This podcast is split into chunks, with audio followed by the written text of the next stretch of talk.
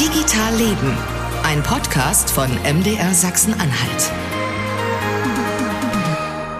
Hallo, mein Name ist Marcel Roth und wir haben hier bei Digital Leben ja schon wirklich so einiges besprochen. Künstliche Intelligenz, IT-Sicherheit, Datenschutz, Start-ups, Bildung oder Hackathons. Aber worüber wir noch nie geredet haben, über uns, über uns als Medienmenschen, als Medienmacher, als Medien, das wollen wir heute mal machen. Also zwischen Facebook, Fake und Fliederbusch, nenne ich es mal, Sachsen-Anhalts Medien und die Zukunft, so habe ich die Folge jetzt mal überschrieben. Und ich bin natürlich nicht allein. Das sind meine Gäste hier heute. Einmal Marc Rath, er ist Chefredakteur der Landeszeitung für die Lüneburger Heide, wohnt in Sachsen-Anhalt, hat ja auch lange für eine Tageszeitung gearbeitet. Marc, grüß dich. Ja, hallo. Grüß dich, Marcel. Außerdem ist noch Lars dabei, Lars Frohmüller. Du bist Landeshauptstadtreporter für Radio Brocken. Hallo Lars. Grüß dich. Oder habe ich das vergessen schon? Nee. Nein, nein, alles gut. Das, das war schon richtig. ähm, und einer ist auch noch da, mein Chef, Franco Gullis, der Online-Chef von MDR Sachsen-Anhalt und als solcher auch für digitale Informationen zuständig und auch in diversen Arbeitsgruppen und Teams im MDR. Frank, guten Tag. Hallo Marcel, grüß dich und grüß auch die Kollegen. Ja. Wir haben uns noch gar nicht gesehen heute. Ähm, wie üblich am Anfang alle Links zu Artikeln, zum Videos oder was auch immer wir hier ansprechen, findet ihr in den Show Notes. Dort steht auch unser Kontakt, wie ihr uns über alle Messenger-Apps erreicht und auch unsere E-Mail-Adresse digitalleben.mdr.de. So, Marc, Lars, Frank, ihr könnt gleich zu euren Jobs ein bisschen mehr sagen. Vorher müssen wir, glaube ich, so ein paar ganz kleine Fragen oder Fakten klären. Ne? Worüber wollen wir eigentlich reden? Die erste ist sowas, was ist eigentlich Regionaljournalismus? Da kann jeder irgendwie kurz antworten, vielleicht in auch meinetwegen in zwei Sätzen. Äh, aber gleich habe ich mir nochmal drei Fragen ausgedacht, auf die jeweils nur einer von euch mit einem Satz antworten darf. Also schießt mal los. Äh, Regionaljournalismus, was, was versteht ihr darunter? Wer will, fängt an. Okay, keiner, dann fange ich an. ähm, ich sag mal, alles das, was unsere Hörer in unserer Region bewegt. Und die Region, die kann jetzt jeder selber feststecken, also ob er jetzt seinen lokalen Bereich, wie zum Beispiel Magdeburg, bearbeitet oder wie wir von Radio Brocken dann halt landesweit unterwegs sind oder wie ihr vom MDR. Ähm, die Region, die bestimmen wir, glaube ich, selbst, aber alles das, was die Menschen in dieser Region bewegt, das ist der lokale Journalismus. Mhm. Fragen, eine Ergänzung oder Marc? Also ich würde sagen, wie Lars sagt, also nah an den Menschen. Ähm, Regionaljournalismus hat viel mit Heimat zu tun, äh, auch viel mit Identität und trotzdem professionell bleiben als Journalist. So diesen Spagat schaffen. Wir sind nah dran, wir sind von hier, wir identifizieren uns mit den Menschen, mit der Region und wir wollen trotzdem professionell arbeiten. Marc? Ja, kann ich zum einen alles unterschreiben und würde ich noch mit einem Satz ergänzen, ähm, dass es auch aus der Perspektive aus der Region heraus geschieht für die Region. Mhm. Weil sozusagen, ähm, ich hatte bei Lars am Anfang gerade kurz gezuckt, da hätte dann ja auch ähm, uns interessiert im Zweifelsfall ja auch Corona oder sonst was. Interessiert uns ja auch. Ne? Das ist natürlich auch ein regionales Thema, aber ich glaube, wir müssen da eben anders drauf gucken, so wie Max gerade formuliert hat. Finde ich gut. So, jetzt mal so äh, drei andere Fragen, die sozusagen ähnlich hm, einfach sind, aber doch auch groß. Also bitte nur mit einem Satz antworten und, und nur einer von euch, so ein kleines Spielchen. Und ich, so für mein Gefühl, ich glaube, die Fragen hm, die steigern sich so in der Schwierigkeit. Also wer sozusagen jetzt als erstes antwortet, ist so ein bisschen raus aus der Bredouille. Drei Fragen. Äh, erste Frage. Was ist Erfolg im Journalismus?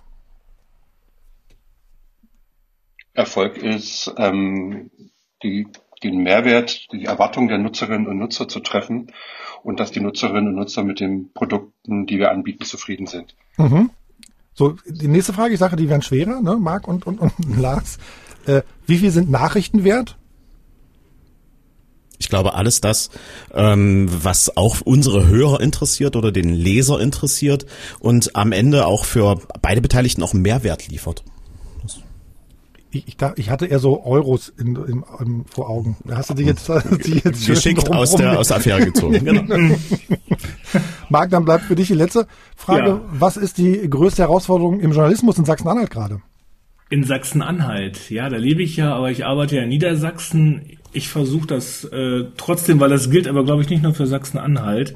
Mhm. Äh, die größte Herausforderung äh, ist auch die größte Chance, äh, nämlich äh, mit äh, digitalen äh, Instrumenten ähm, viel genauer und auch viel mehr Menschen äh, verschiedenster Altersgruppen zu erreichen, als wir das äh, mit einer gedruckten Zeitung oder auch einem oder auch mehrere Radioprogramme oder Fernsehprogramme leisten können.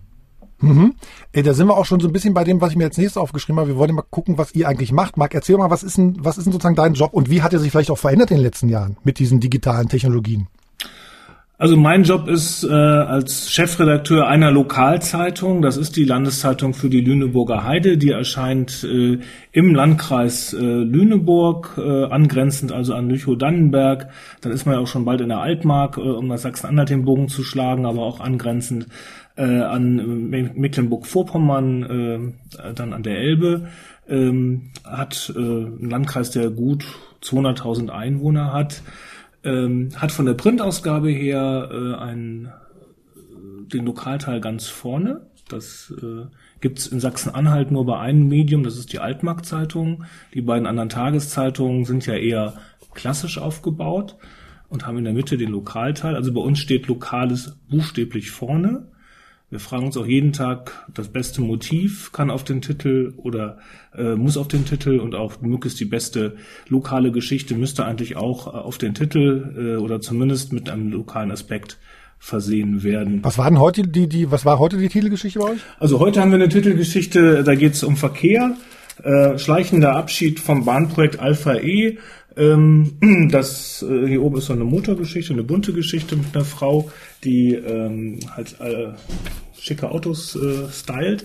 Äh, die Hauptgeschichte ist, betrifft wirklich ganz existenziell äh, die, diesen Landkreis, weil es darum geht, äh, ob da künftig eine Bahnlinie direkt durch Lüneburg durchfährt oder ob sie vielleicht auch an der A7 mhm. entlang fährt.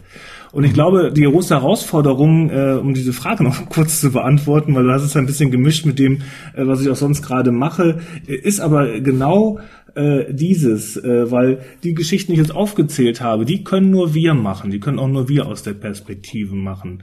Ähm, alles weitere, äh, was, was diese Bahnstrecke, die natürlich noch wesentlich länger geht, äh, zum Beispiel, ist ein Thema, was natürlich auch von vielen anderen Medien aufgegriffen wird. Aber diese Lüneburger Perspektive, die genaue Bedeutung für Lüneburg, ähm, das, und das kann man jetzt übertragen, ob das jetzt Magdeburg, Ahrensee, Zeitz, der Harz ist, äh, das machen Kolleginnen und Kollegen äh, eigentlich jeweils vor Ort in den lokalen Redaktionen. Und die zweite Herausforderung ist, das eben nicht nur äh, durch äh, in der Printausgabe zu denken, sondern digital. Äh, und welche Chancen und Schwierigkeiten das hat, da kommen wir sicherlich gleich noch drauf. Ich habe jetzt schon zu lange geredet. Lars, für dich mal, mal was, was hatten sich sozusagen in deiner Arbeit als klassischer Radiomensch sozusagen, wie hat sich das verändert in den letzten Jahren? Naja, wir machen nicht nur mehr Radio, sondern wir sind halt ein Audioanbieter. Ne? Also uns gibt's im äh, Internet genauso wie im klassischen Radio über UKW. Und zeitgleich haben wir natürlich auch Podcast-Angebote jetzt mit im Programm. Mhm. Wir liefern ähm, Streams, wir liefern aber auch ähm, Inhalt, der Bewegtbild ähm, anbietet. Wir machen halt auch mal eine Pressekonferenz mit unseren Ministern oder ein Hörergespräch, äh, wo wir die Hörer direkt einbinden über Facebook, über Instagram. Also da gibt's halt die klassischen Ausspielwege über übers Radio, aber wir machen halt trimedial, wie es früher mal hieß, alles, was jetzt äh, auch gewollt und auch genutzt wird. Mhm. Und Frank, bei dir, du bist ja auch so ein äh, Ursprung auch irgendwie, hast auch mal Radio irgendwann mal gemacht, ne? äh, was hat sich bei dir, über ganz blöd, wie, wie, wie hat sich sozusagen dein Arbeitsalltag verändert in den letzten Jahren? Eigentlich komplett, würde ich sagen. Also ähm, ich bin ähm, ja Leiter digitale Informationen, äh, ist immer so ein Begriff, ja.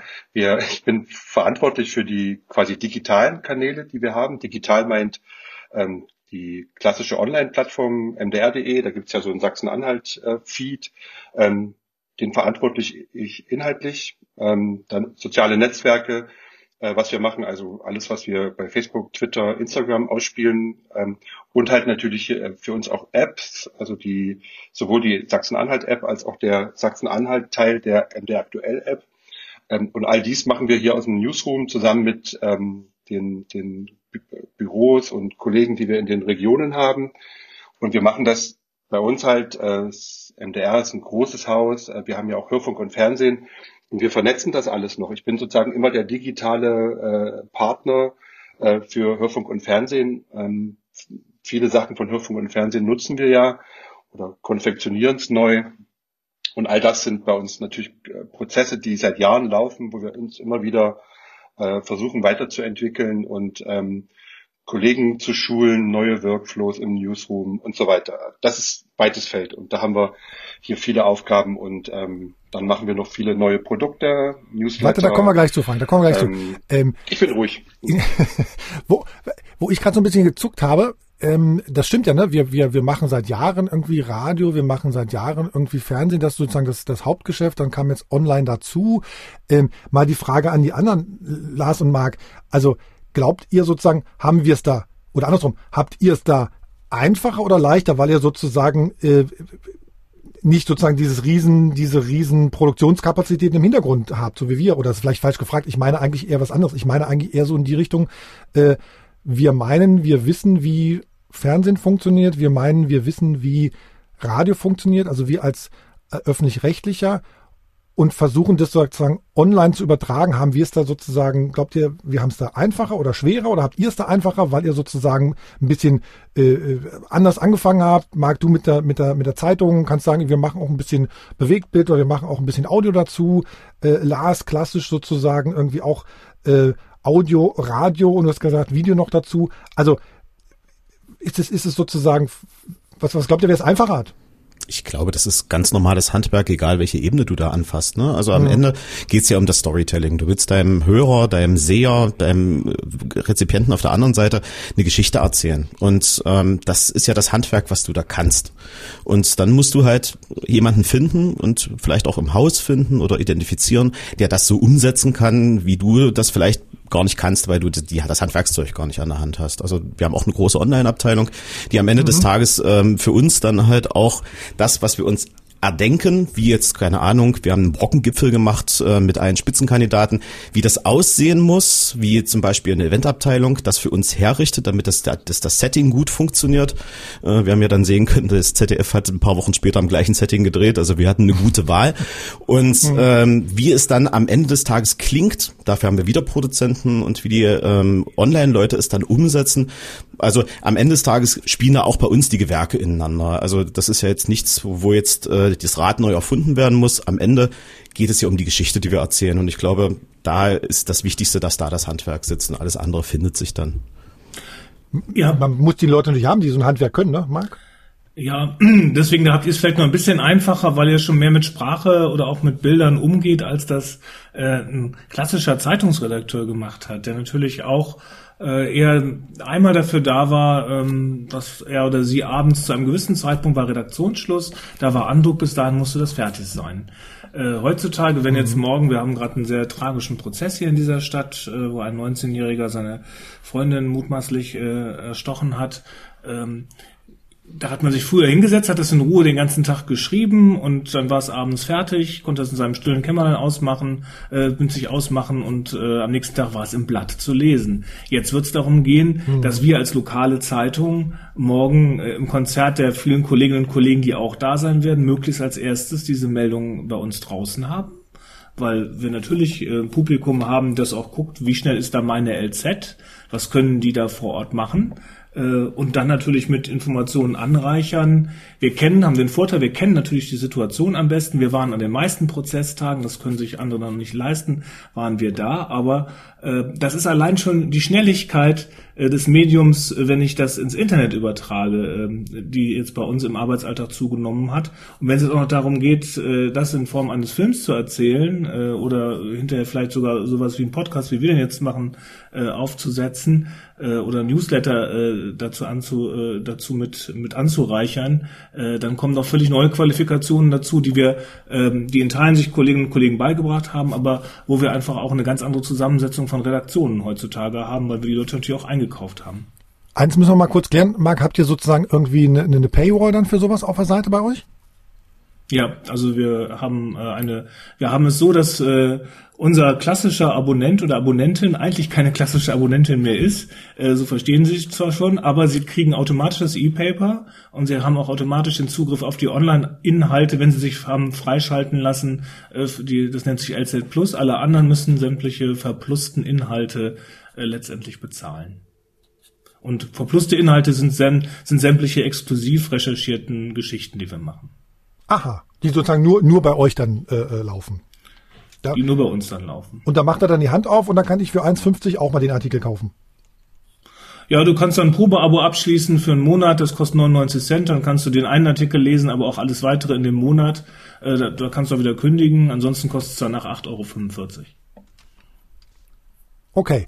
Ähm, so, wir, wir wollen ja ein bisschen nach vorne gucken vor allem. Ne? Wir wollen ein bisschen gucken, was kann man eigentlich im Digitalen noch machen für, für, für den regionalen und lokalen Journalismus? Wie, wie kann man sozusagen digitale Methoden nutzen? Welche Beispiele gibt? Da würde ich gerne mal hin. Frank, du hast schon angefangen. Vielleicht machen wir bei dir gleich mal weiter. Was, was, was, was fällt dir so auf? Sozusagen, was machen wir im Haus ähm, an digitalen Sachen toll? Was kennst du irgendwie aus anderen Häusern vielleicht, dass alle anderen vielleicht auch schon mal überlegen können? Einfach, dass man ein paar, paar Beispiele mal sammeln, die ihr toll findet ich finde auf jeden Fall, wenn ich hier so Lars und Marc höre, man muss ja immer sagen, wir kommen natürlich aus zwei verschiedenen Systemen. Ja, ich meine, wir haben auf der einen Seite sozusagen öffentlich-rechtliches System.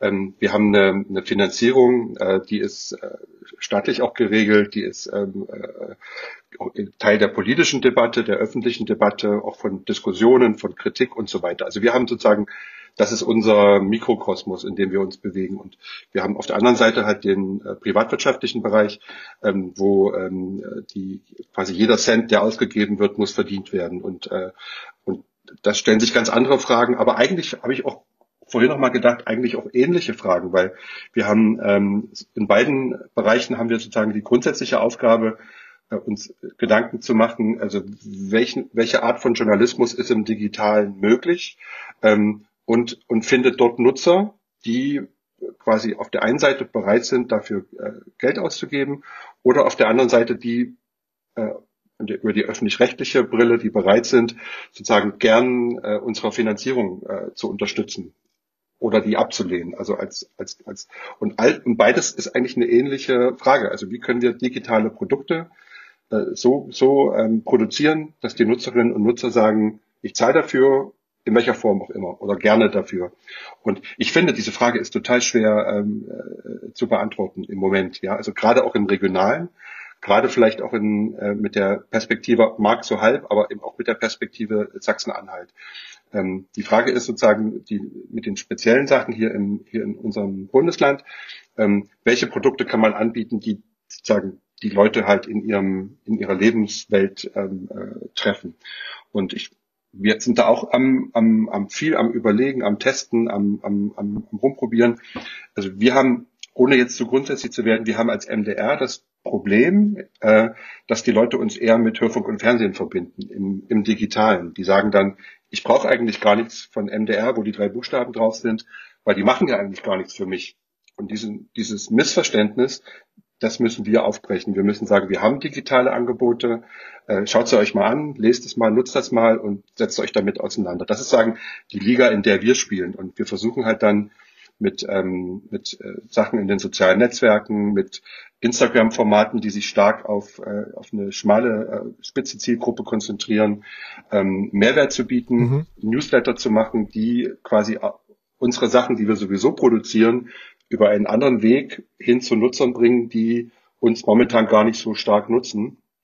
Ähm, und da versuchen wir halt äh, ähm, äh, Erfahrung zu sammeln. Und da haben wir jetzt natürlich die letzten Jahre gemerkt, dass ähm, Sachen, die ähm, überraschend sind, die ähm, tiefere Recherche haben, datenjournalistische Projekte, einfach die sich so ein bisschen auch unterscheiden von dem normalen Nachrichtengeschäft, was auch wichtig ist, aber was wir gar nicht so wollen, ähm, dass die Leute sagen, ach, hier ist was, womit ich ganz viel in meinem Alltag anfangen kann. Und das sind oft die Produkte, die oft sehr aufwendig produziert werden, weil die kosten Geld. Ähm, und auf der anderen Seite sehen wir natürlich, dass das total Sinn macht, ähm, weil die Leute uns das ein Stück weit auch aus den Händen reißen. Sag mal Beispiel, also hast du angesprochen, irgendwie, äh, ne, Newsletter hast du gesagt, da sind wir irgendwie ein bisschen dabei, machen irgendwie verschiedene Sachen, Klima und Corona. Äh, dann, was mir noch einfällt, ist zur Landtagswahl diese Nummer mit der, mit der, mit der, äh, mit den generierten Texten. Ne? Kannst du da zwei Sätze zu sagen? Also einfach nochmal so ganz praktisch. Ja, zum Beispiel, das war ähm, die zur Landtagswahl hatten wir so ein äh, kleines Innovationsprojekt hier im Haus, dass wir gesagt haben, wir möchten gern ähm, zu jedem Wahlkreis und zu jeder Kommune in Sachsen-Anhalt möchten wir einen Artikel, ein Element, wo eine Karte drin ist für diese Stadt, für diese Gemeinde und ein, ein Text mit dem, mit dem Wahlergebnis. Und das wurde quasi komplett automatisiert erstellt ähm, über eine Datenbank, wo dann die, die Daten eingeflossen sind. Auf der einen Seite vom Statistischen Landesamt, auch mit dem Stand der Auszählung. Und auf der anderen Seite kam halt ein Artikel raus, der bei uns bei mdr.de veröffentlicht wurde. Und das ist halt sehr stark nachgefragt worden, weil die Leute natürlich ähm, am Wahlabend oft gegoogelt haben, geguckt haben, meine Gemeinde und äh, haben dann dieses Angebot bei uns gefunden, weil natürlich die ähm, auf der statistischen Landesamtsseite war das alles, aber natürlich in einer anderen Logik, in einer anderen äh, Auf, Aufbereitung, so dass es bei uns natürlich ein bisschen besser aussah. Und da haben wir, also das lief ziemlich gut. Und wir haben aber immer sozusagen hier im, im Haus so die Frage, ist, äh, was erwarten die Nutzerinnen und Nutzer von uns und welche Produkte können wir darauf machen? Und dann immer sehr stark, äh, der MDR ist ein, äh, hat eine, eine hohe Glaubwürdigkeit äh, im Journalistischen, gerade auch in der Corona-Zeit nochmal gestiegen. Und dann haben wir gesagt, gut, wir sind ein Team mit einer Glaubwürdigkeit und wir machen Produkte, die dann genau das bedienen, dass wir sagen, wir haben für euch uns das angeschaut und hier ist unsere faire Form der Auseinandersetzung damit in Form eines Newsletters, Podcast, Artikel und das bieten wir euch an und schaut euch das mal an und setzt euch damit auseinander, um im gesellschaftlichen äh, Diskurs dann äh, ne, ne, zu bestehen, mitzureden und sich eine Meinung zu bilden. Das ist jetzt alles so große Begriffe, aber das ist genau die Arbeit, die wir eigentlich äh, bei der Produktentwicklung auch machen. Genau. Du bist ja schon ganz tief. Ich wollte, ich wollte ganz so ganz klein eigentlich anfangen. Äh, Lars, fällt denn dir was ein, wo du, wo du als letztes gesagt hast, ey, das ist ein tolles journalistisches Online-Digital-Ding gewesen, was ich gern gelesen, gern gemacht habe, gern selber irgendwie gestaltet habe? Klar, also ich kann jetzt zum Beispiel aus unserem eigenen Haus sagen, ähm, wir waren alle schockiert von den Ereignissen vor zwei Jahren in Halle. Also es nähert sich ja jetzt schon wieder am Jahrestag und ähm, uns im Haus hat das nicht losgelassen, das Thema, und wir haben uns dann überlegt, wir müssen das für uns aufarbeiten, für unsere Hörer aufarbeiten und sind dann zum Schluss gekommen, okay, wir machen einen Podcast daraus, auch während noch die Gerichtsverhandlung läuft, um einfach das Thema für die Hörer greifbarer zu machen. Warum läuft denn jetzt so eine riesen Mammutverhandlung über Monate hinweg? Warum begleiten wir das? Wir waren ja zu jedem Verhandlungstag mit da und haben das halt äh, auch für Radio Brocken aufbereitet und gleichzeitig wollten wir natürlich auch den Hörern Background-Informationen. Und daraus ist ein Podcast entstanden, 36 Schüsse, der Anschlag von Halle ein Jahr danach. Und äh, am Ende des Tages muss man sagen, das haben die Hörer honoriert. Ähm, das merkt man auch in den, in den Zahlen bei dem Podcast. Und letztendlich hat man es auch gemerkt, ähm, er hat ja auch eine, eine gute Reputation ins Mittelarbeit bekommen. Shortlist Hennen für ein lokales Produkt in Sachsen-Anhalt. Das kann man schon mal äh, sagen, das ist schon eine herausragende Leistung bei uns aus dem Haus heraus, die im Team auch entstanden ist und vor allen Dingen dann auch zeigt, wenn man ein Zusatzprodukt bringt, was dem Hörer auch einen Mehrwert bringt, dann wird das auch vom Hörer dankend und gerne auch angenommen. Und das sind so mhm. Produkte, die wir dann auch gerne weitertreiben. Die, äh, wir hatten, das fand das auch großen Respekt, ja. Also das, das haben wir ja auch, ich habe das auch gehört und Kollegen und so, und wir haben ja auch mitbekommen, wie viel Arbeit ihr da mhm. reingesteckt mhm. habt. Wir hatten ja ein ähnliches ähm, äh, Produkt auch an dem an dem Start, glaube ich, in etwas anderer Art, wie es gemacht mhm. wurde. Aber ich finde, das ist ein super Beispiel dafür, dass es auch ähm, es ist ja auch ein, ähm, immer auch ein, ein, ein, also ein Wettbewerb, positiv gemeint, ähm, dass man sich da auch gegenseitig eben mit solchen Dingen auch anspornt. Und wenn man merkt, dass es einen zweiten Anbieter gibt, der eine ähnliche Richtung verfolgt bei einem Podcast um so einen Langzeitprozess herum, äh, finde ich, das ist ein äh, Riesenansporn, wiederum auch im Interesse der Nutzerinnen und Nutzer da gute Produkte zu entwickeln, ja. Und am Ende des Tages mhm. haben wir ja gesehen, ich glaube, es gab am Ende sogar drei Produkte, die zeitgleich liefen. Ich glaube, es ist ein, Anbieter aus Halle, Radio Coax, die haben ja auch ebenfalls auch noch ein Produkt mit aufgesetzt, auch wieder ein ganz anderer Blickwinkel auf das Ganze.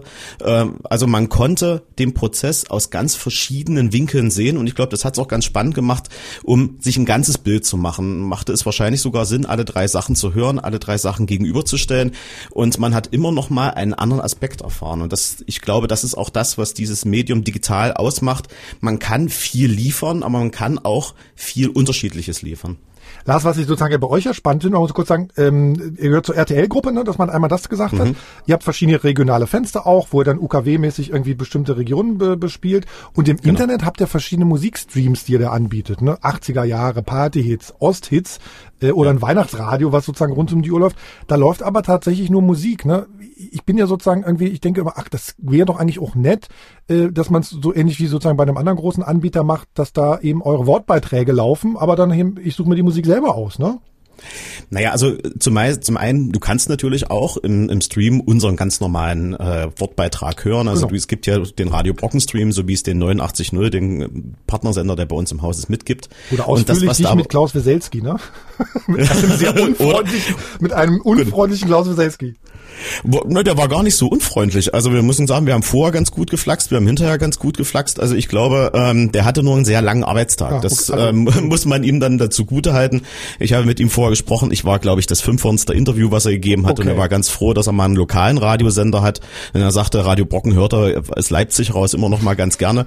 Also von daher ähm, war das schon ganz okay. Also aber solche Angebote bieten wir halt auch noch zusätzlich an. Ja, mhm. aber es gibt diese Streams, die bei uns auch von zum Beispiel 89.0 laufen. Das ist ja nicht nur ein Abspielen von Musik, sondern das ist ja ein, ein, eine richtige Komposition. Also zum Beispiel gibt es einen Einstream in the Mix von 89.0 RTL. Das ist einer der meist gestreamten Mix-Streams deutschlandweit, weil ähm, das Produkt für die Zielgruppe abgestimmt ist und äh, die jungen Leute dann sagen, Mensch, geil, das packe ich mir jetzt mal auf meine Abendplaylist, das läuft dann jetzt einfach bei einer Party mit dabei.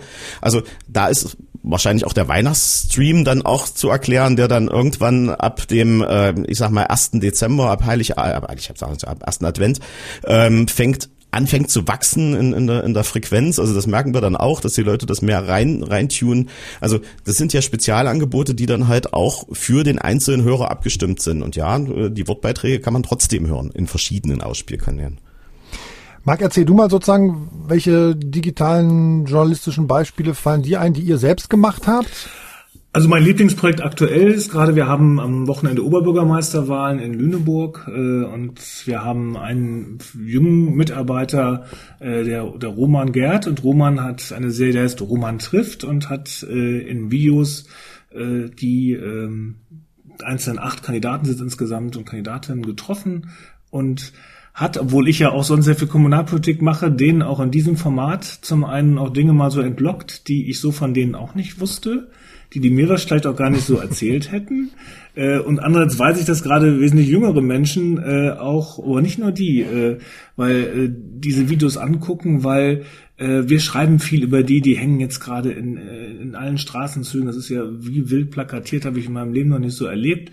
Ähm, aber live erleben ja auch nur ein Bruchteil der Menschen. Äh, und damit öffnen wir natürlich ein Tor. Äh, das sind immer so, ja, zwölf Minuten waren die, glaube ich, ungefähr lang. Äh, also noch so eine, man kann doch zwischendurch mal aussteigen, das sind verschiedene Teile, aber äh, wir wissen, dass, dass da gute Zugriffsraten auch drauf sind, und zwar quer über alle Generationen. Das macht sozusagen. Und bei euch auf der Seite oder bei YouTube? Äh, bei uns auf der Seite.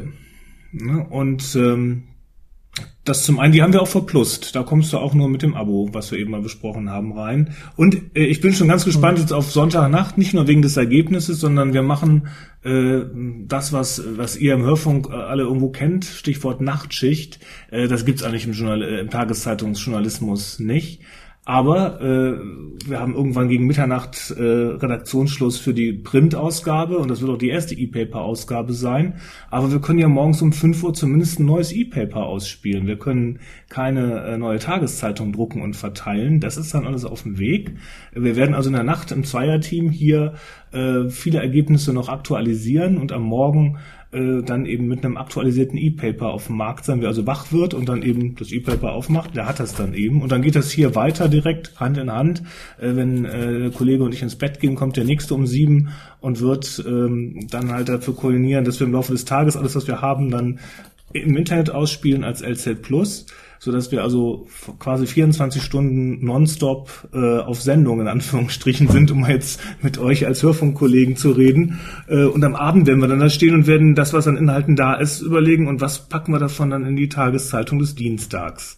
Äh, das ist eigentlich so, dass wir auch zukünftig, wie einige Redaktionen schon arbeiten, äh, und wie künftig, glaube ich, ein Miteinander vom digitalen und dem analogen Printprodukt äh, ja, tägliche Realität werden wird. Ich bin gerade angesprungen auf dein Wort Nachtschicht, sozusagen, was für Tageszeitungen ja ungewöhnlich ist. Äh, ich habe noch ein schönes Beispiel, ähm, das zeigt sozusagen, wie, wie, wie, wie, was Zeitungen so auch alles machen, wie anders und was man sozusagen alles machen kann als Zeitung.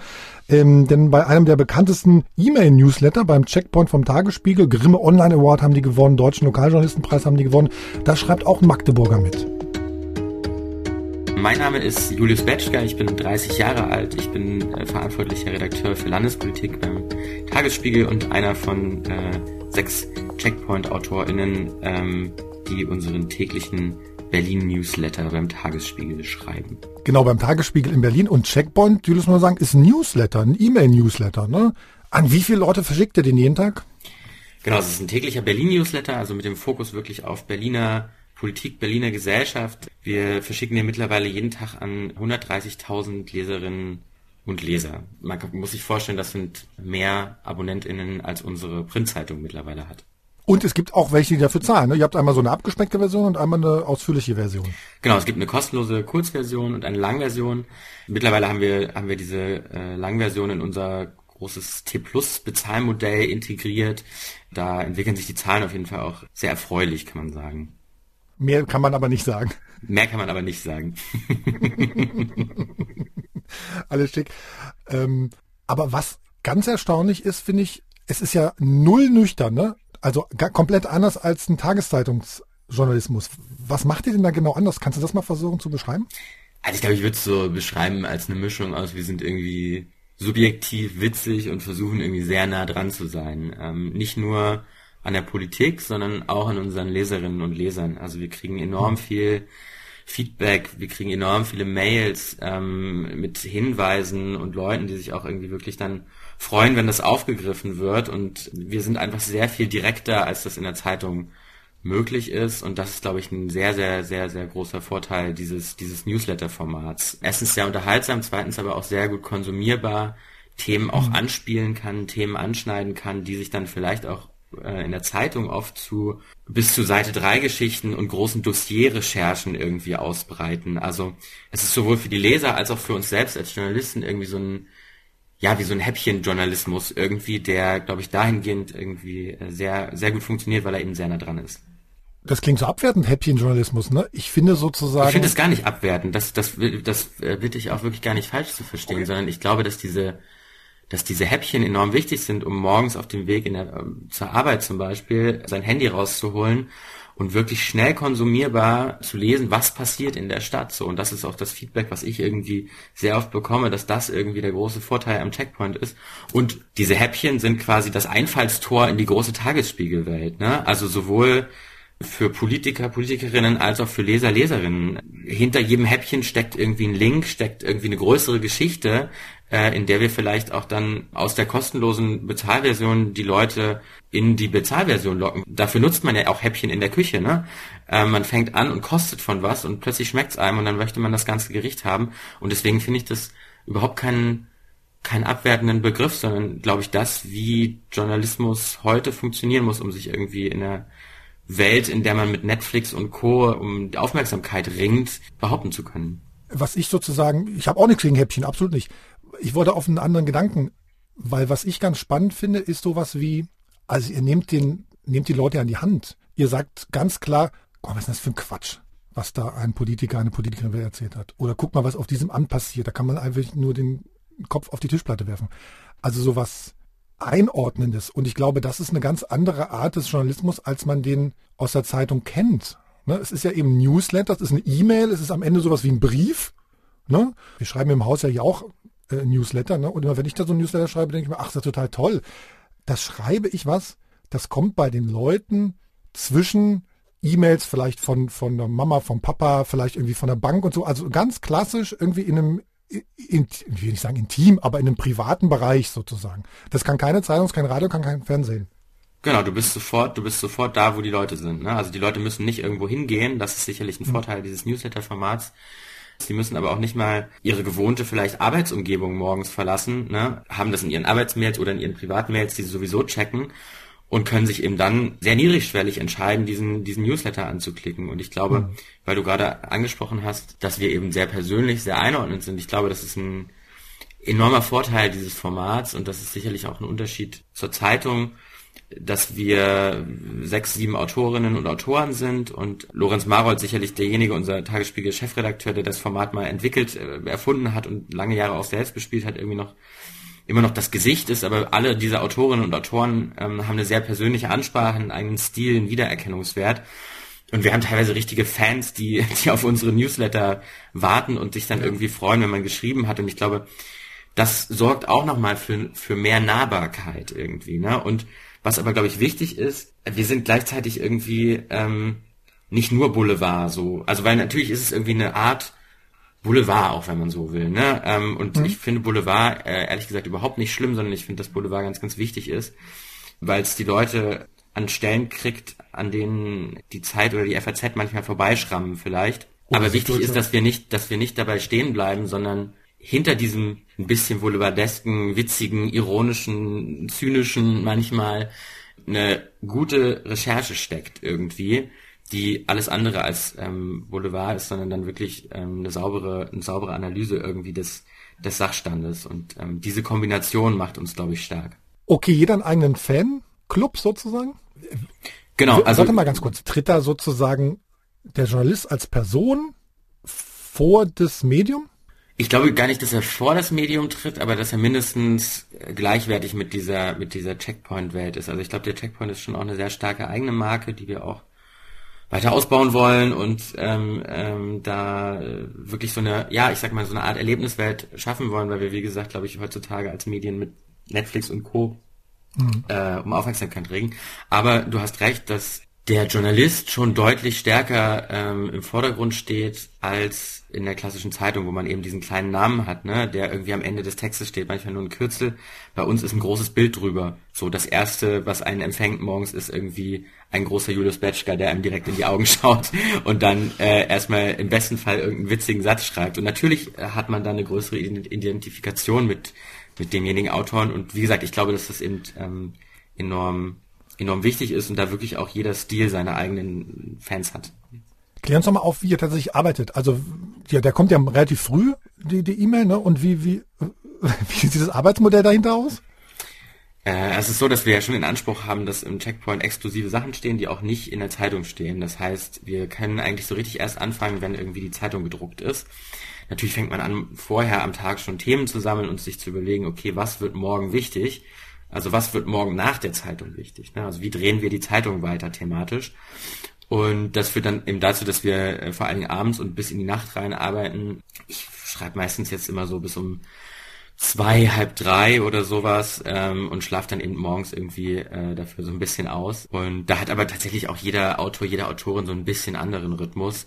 Aber genau, es ist grundsätzlich schon so, dass es quasi eine eine Spätarbeit ist, die sich aber, glaube ich, auch dadurch auszahlt, dass dann morgens eben Dinge im Checkpoint stehen, die auch in keiner anderen Berliner Zeitung stehen und die wir wirklich exklusiv haben. Abends vielleicht auch noch die Zeit haben, ein paar Dinge nochmal nachzurecherchieren, für die man aufgrund dieses Oldschool äh, keine Zeit mehr hatte. Ich glaube, allen Autorinnen und Autoren, die das machen, macht das enorm Spaß, weil es eben so ein Format ist, in dem man sich auch sehr ausleben kann irgendwie und mhm. in dem man auch ähm, schon auch eine gewisse, einen gewissen Einfluss irgendwie hat äh, hier in Berlin, weil eben dieser Newsletter einfach von nicht nur sehr vielen, sondern auch von den richtigen Leuten, glaube ich, ähm, konsumiert wird. Dann nimmt man dann, glaube ich, auch mal in Kauf, dass ein Tag ein bisschen länger geht, beziehungsweise man etwas später ins Bett kommt. Das ist vielleicht so ein bisschen der kleine, in Anführungszeichen, Preis, äh, den man, den man dann irgendwie zahlt dafür, dieses, dieses Produkt irgendwie zu machen. Man verfällt halt aber im Gesicht. vielleicht ist das heute, vielleicht ist das heute der Preis, den man für guten Journalismus zahlen muss. Ich weiß es nicht. Lassen wir mal noch einen Schritt weiter gucken aus eurem Haus. Welche, welche Beispiele, ja, neuer Journalismus, digitaler Journalismus, habt ihr gerade so auf der Pfanne oder wo bist du mit dabei? Also äh, wo ich äh, mit dabei bin, ist, wir haben äh, mit unserem Innovation Lab haben wir einen eigenen Valomaten äh, gebaut, worauf ich irgendwie sehr äh, stolz bin, weil wir äh, eben jetzt auch ja in Berlin Wahlen haben am 26. September und es wirklich erstmals geschafft haben, für jeden einzelnen Bezirk in Berlin möglich zu machen, dass man sich anschauen kann, ähm, wie man wählen könnte, wenn man sich genau nach den eigenen thematischen Vorlieben richtet. Äh, und das ist ein Projekt, was wir jetzt dann mit der Humboldt-Uni gemacht haben, was wirklich äh, sehr aufwendig war und jetzt glaube ich aber sowohl sehr gut angenommen wurde, als auch wirklich demokratietheoretisch gesehen irgendwie eine tolle Sache ist. Man muss sich ja vorstellen, jeder Berliner Bezirk ist irgendwie größer als äh, Magdeburg und Halle. Eigentlich ist die Berichterstattung darüber aber in so einer Großstadt wie Berlin eben schwierig, äh, gerade wenn auf Landesebene gleichzeitig gewählt wird. Und wir ermöglichen es da eben ähm, zum ersten Mal, dass man sich auch damit beschäftigt, wer eigentlich da in seinem Bezirk das Sagen hat. So und das, ähm, das ist ein enorm tolles Projekt. Anderes Beispiel von euch: Ihr beobachtet die Social Media Auftritt von Politikerinnen und Politikern. Ne? Äh, was müssen denn Journalisten heute können? Also ich glaube, was was erstmal wichtig ist, dass man mehr zusammenarbeitet, in Teams arbeitet. Ähm, da ist wie gesagt unser Innovation Lab wirklich ein tolles Beispiel. Bei diesem Berlinomaten haben wir mit UX-Designern zusammengearbeitet, äh, unserer Artdirektion digital, Entwickler, ähm, den wir quasi eingekauft haben extra dafür, weil die ganzen tollen Sachen, die man irgendwie heutzutage im Internet machen kann, ich glaube, das kann der klassische Journalist, der irgendwie schreiben kann und im besten Fall noch Fotos und Video halt nicht alleine machen. So, deswegen finde ich die müssen wir die Frage eigentlich nicht beantworten, was müssen Journalisten können, sondern vor allen Dingen, wie müssen Journalisten mit anderen auch zusammenarbeiten. So, das finde ich ganz wichtig. Und Na, oder wie müssen journalistische Organisationen organisiert sein? Oder genau, so, also wie kriege ich es hin, quasi, dass in meinem mhm. Verlag sich Teams zusammenfinden, die interdisziplinär am Ende arbeiten. Ne? Wir haben für diesen Berlin-Nomaten mit Wahlforschern zusammengearbeitet. So, ne? Und am Ende waren es quasi fünf, sechs Gewerke, wie man früher gesagt hätte, die da mhm. irgendwie äh, zusammengetan haben. Also was mir ganz wichtig ist und weswegen ich das vorangeschoben habe, ist, dass ich glaube, dass es der falsche Weg ist, dass Journalisten heute irgendwie alles können müssen. Also ich habe so einen ganz tollen Dokumentarfilm gesehen äh, über Lokaljournalismus, die letzte Reporter heißt der, kann ich nur empfehlen. Mhm. Und da geht's unter anderem um so Lokalreporter auf dem Land, also die wirklich so der ganz klassische ähm, Reporter, der zum Fußballspiel irgendwie fährt und, und zum Schweinebauern, dem dann plötzlich gesagt wird, du musst jetzt hier Facebook, du musst Video, du musst Foto, du musst schreiben, aber nicht nur für die Zeitung, sondern auch online. Erstens wehrt sich dieser Mann dagegen, obwohl er wirklich mit großem Herzen Reporter ist. Und warum wehrt er sich zurecht? Weil das natürlich nicht zu schaffen ist und es ist noch weniger gut zu schaffen. So, das heißt, man sollte, glaube ich, nicht dem Irrglauben verfallen, dass man heute alles können sollte, sondern äh, schon auch dabei bleiben irgendwie, dass es irgendwie Spezialisten gibt und für diese Spezialisten muss man dann, glaube ich, auch dann wieder als Verlag auch Geld ausgeben irgendwie. Trotzdem, glaube ich, eine Sache ist ganz wichtig, die Journalisten heute wirklich nicht vernachlässigen sollten, das ist Social Media. Also erstens für sich selbst und zweitens so als Einfallstor, damit Leute überhaupt sehen, was bei einer Zeitung passiert. Man ist quasi zwischen ganz, den ganzen Freunden der, der Leute, ähm, zwischen deren betrieblichen Kontakten ganz niedrigschwellig bei denen, so. Da tut jeder Journalist, jede Journalistin gut daran, aber auch jeder Verlag, sich da äh, so gut wie möglich irgendwie aufzustellen. Und man muss sozusagen dann sich auch als Teil einer Community begreifen. Das ist sowieso, das meinte ich vorhin so ein bisschen auch mit der, um nochmal zum Checkpoint zurückzukommen, mit dieser mhm. Checkpoint-Erlebniswelt. Ne? Also wir haben zum Beispiel äh, in den Sommerferien dazu aufgerufen, schickt uns eure Urlaubsfotos. Wir, wir posten die im Checkpoint. Wir dachten, oh, da kommen bestimmt irgendwie so 20 Fotos und wir kommen damit niemals über die Sommer Sommerferien. Wir haben, glaube ich, irgendwie 1000 Fotos bekommen oder sowas. Mhm.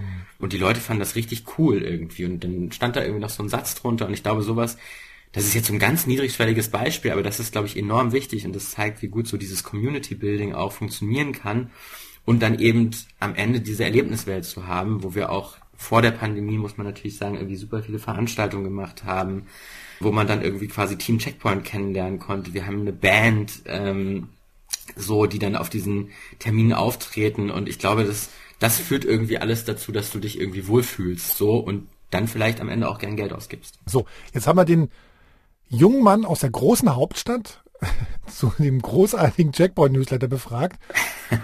Und die letzte Frage muss natürlich so lauten wie, hm, Julius, was würdest du denn dem Journalismus in Sachsen-Anhalt empfehlen? Oder den Medienhäusern? Also ich finde es erstmal äh, schwierig, irgendwie Erhaltungsnoten oder sowas zu verteilen, glaube ich. Aber oh. was ich, was ich, was ich extrem, was ich extrem schade fand, war irgendwie, dass, dass äh, MZ und Volksstimme fusioniert sind irgendwie, oder nicht fusioniert, aber zumindest äh, jetzt beim gleichen Verlag sind das mag sicherlich irgendwie sinnvoll sein, was Vertrieb angeht und Synergieeffekte. Und ich weiß, dass, dass die Lage ja überall in der Medienbranche irgendwie, also gerade in der Printbranche irgendwie schwierig ist. Aber ich bin irgendwie damit aufgewachsen, dass es so diese Konkurrenz gab. Man hat so Volksstimme oder MZ gelesen und in Magdeburg habe ich natürlich irgendwie Volksstimme gelesen. Aber es geht halt damit so ein Stück Medienvielfalt. Was ich grundsätzlich immer so ein bisschen schade finde und ähm, ich meine, die beiden Zeitungen existieren irgendwie weiterhin, aber langfristig äh, sind da natürlich wie überall in der Medienbranche irgendwie, äh, liegt der Fokus so ein bisschen darauf, dass es dann am Ende vielleicht dann doch nur eine Zeitung gibt. Das finde ich extrem schade und ich glaube, das führt auch nicht unbedingt dazu, dass die Leute am Ende das Gefühl haben, dass sie hier ein mit Liebe äh, und Herzblut gemachtes Produkt irgendwie vielleicht vor Augen haben. Auch wenn die einzelnen Journalistinnen und Journalisten das sicher bei den Zeitungen auch, auch machen, äh, unter in, in dem Rahmen, der ihnen irgendwie gegeben ist. Das ist ja das Gegenteil von Markenbildung quasi, solche Fusionen. Und wenn ich noch eins nochmal zum, zum Checkpoint irgendwie anfügen darf, wir haben mal gefragt, warum die Leute eigentlich zahlen wollen für uns. Und die haben nicht gesagt, weil wir irgendwie so gut informiert sein wollen, sondern wir wollen guten Journalismus unterstützen. Also es ist quasi was höchst Subjektives, warum Leute für eine Zeitung zahlen. Und ich glaube, das ist eben vielleicht genau das falsche, das falsche Signal irgendwie dann zu sagen, hey, irgendwie ist es auch egal, bei welchem Verlag das ist und bald sind die vielleicht eh nur noch eine Zeitung. Äh, da steht dann auch überall vielleicht das gleiche drin, außer in den Lokalteilen. Das finde ich enorm schwierig und am Ende gibt's dann nur noch den, nur noch den MDR quasi, der tolle Arbeit macht, aber ich glaube, es tut immer gut, wenn eine Region irgendwie so viele Medien irgendwie hat, Qualitätsmedien vor allen Dingen auch, ähm, wie möglich. Und wenn dann am Ende überall die öffentlich-rechtlichen Last Last Man Standing quasi sind, ähm, weiß ich nicht, ähm, ob das, ob das so gut tut einer, einer Medienlandschaft irgendwie, die vielfältig sein will. Sagt Julius Petschka äh, vom Berlin Tagesspiegel, Magdeburger, mit dem wir jetzt hier gesprochen haben, über den tollen E-Mail-Newsletter vom Tagesspiegel und den Checkpoint. Julius, danke. Vielen Dank. So, das war jetzt sozusagen ein Beispiel aus äh, Berlin, aber Marc, du musst, hast uns sozusagen immer noch vorenthalten. Ihr habt so ein ganz spannendes Projekt, finde ich zumindest. Eins heißt äh, 100 Eyes und ein anderes heißt, glaube ich, Lokalportal. Kannst du da zwei Sätze zu sagen, bitte? Ja, 100 Eyes äh, ist äh, ein Dialogportal, äh, wo wir 50 Menschen eingesammelt haben, die dann 100 Augen haben die sonst uns gar nicht weiter nutzen. Wir haben jetzt in diesem Fall nach äh, Menschen gesucht, die erst fünf Jahre in oder weniger in Lüneburg und Umgebung leben. Und äh, von denen 50 äh, haben zwei uns in irgendeiner Weise im Abo. Der Rest äh, ist also für uns eigentlich unerkanntes äh, Gebiet, äh, unerkannte Personen. Und wir wollen mit denen eben in Dialog treten über dieses Instrument und von denen erfahren, was ist denn eigentlich bei uns wichtig? Was müssen wir aufgreifen? Wie ticken die überhaupt so? Äh, und das äh, machen zwei Kolleginnen jetzt. Wir sind da so eine der ersten Redaktionen in Deutschland, äh, die die in, übrigens Lüneburg entwickelte Software da auch nutzen. Und das macht man jetzt so ein Viertel, halbes Jahr. Da wird am Ende ein Produkt auch draus, so ein Magazin für Neulüneburgerinnen und Lüneburger. Und dann werden wir uns ein anderes Thema suchen, wo wir irgendwo unsere, die Menschen im Landkreis, die wir so traditionell nicht erreichen, neu entdecken können und die auch uns entdecken können. Das ist Wie muss ich mir das vorstellen sozusagen? Die haben eine App oder was? Nee. Äh, die haben, ähm, das ist ein Messenger-Dienst, äh, über den das dann läuft. Ja, und äh, da gibt es eine spezielle Programmierung für. Äh, wir können die auch ein bisschen sortieren. Das ist immer ein e-, enger Dialog zwischen äh, einem unserer Kolleginnen und äh, Kollegen und äh, dann eben den Einzelnen. Das sieht dann jemand anders auch nicht. Äh, man kann mhm. das aber auch gut filtern. Wir haben dann so ein bisschen die Interessen abgefragt und äh, wenn wir jetzt wirklich, ähm, das können sie aber auch als Rechercheinstrument nutzen. Viele Menschen pendeln äh, ja gerade hier hinziehen äh, nach Hamburg, äh, so wie man Sachsen-Anhalt ja auch viel pendelt. Äh, und äh, wenn jetzt da irgendwo was los ist, könnten wir auf der Strecke, wir kriegen irgendwo mit, ha, da ist ein großer Unfall, dann könnten wir diese Gruppe speziell an die Pendler fragen, äh, steckt ihr gerade in dem Zug, wie geht es euch, was erlebt ihr da, können wir euch auch irgendwo helfen, ähm, könnt ihr uns irgendwelche Eindrücke schildern.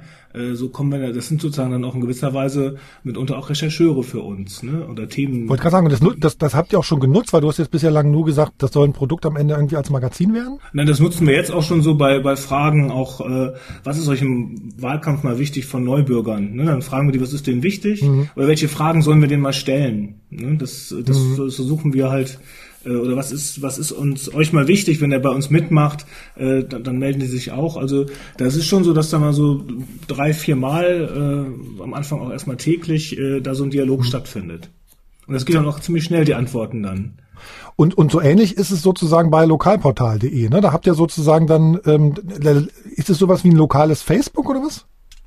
Ja, oder das, was, äh, was woanders Nachbarschaft, das ist eine Mischung aus Facebook und, und Nachbarn.de, was es ja auch gibt. Mhm. Äh, außer, dass man bei uns eben nicht nur äh, jetzt fragt, wer kann den Mund morgens sitten oder äh, kann auch jemand irgendwie äh, Tiernahrung für mich besorgen oder ich habe noch zwei Federbetten abzugeben, ähm, sondern da, da ist es ein Austausch auch von Communities, wo sich Menschen in Fotogruppen zusammenfinden, aber auch in Tiergruppen oder die gerne laufen äh, und sich darüber austauschen können und äh, ein sehr freundliches Portal. Also äh, man muss sich da eben registrieren und muss einmal seine Handynummer angeben, sonst kommt man am Ende nicht da rein. Das führt dazu, mhm. wir machen das jetzt seit äh, fast ein Dreivierteljahr. Wir mussten da noch keinen Kommentar löschen, anders als auf unserem Facebook-Auftritt. Frank, Lars, wie, wie findet ihr sowas, dass man sozusagen als, als in dem Fall regionales Medium sagt, wir machen mal selber, wir versuchen mal selber sozusagen irgendwie sowas wie eine Online-Community aufzubauen mit einem Tool, was nicht aus Amerika oder aus, aus, aus China oder was weiß ich, von woher kommt? Ja, ich kann sagen, wir haben da Erfahrungen mit, aber eben mit einem Tool, was aus Amerika kommt. Also bei uns hieß, hieß das oder heißt es immer noch Team für Sachsen-Anhalt. Das haben wir ähm, in der Corona-Pandemie gegründet. Das ist eine Facebook-Gruppe und ähm, darin haben wir dann unsere Hörer die Möglichkeit gegeben, sich auszutauschen. Wir haben das auch on-air beworben. Ähm, Beispielsweise, da muss jetzt jemand mal mit dem Hund raus und ist aber gerade in Quarantäne. Sowas beispielsweise Nachbarschaftsdienste. Also eine Geschichten, ähm, die da in der Corona-Zeit mal kurzfristig notwendig waren oder einfach mal eine Tüte Mehl oder ein bisschen Hefe. Das war ja auch mal ein Thema für eine kurze Zeit.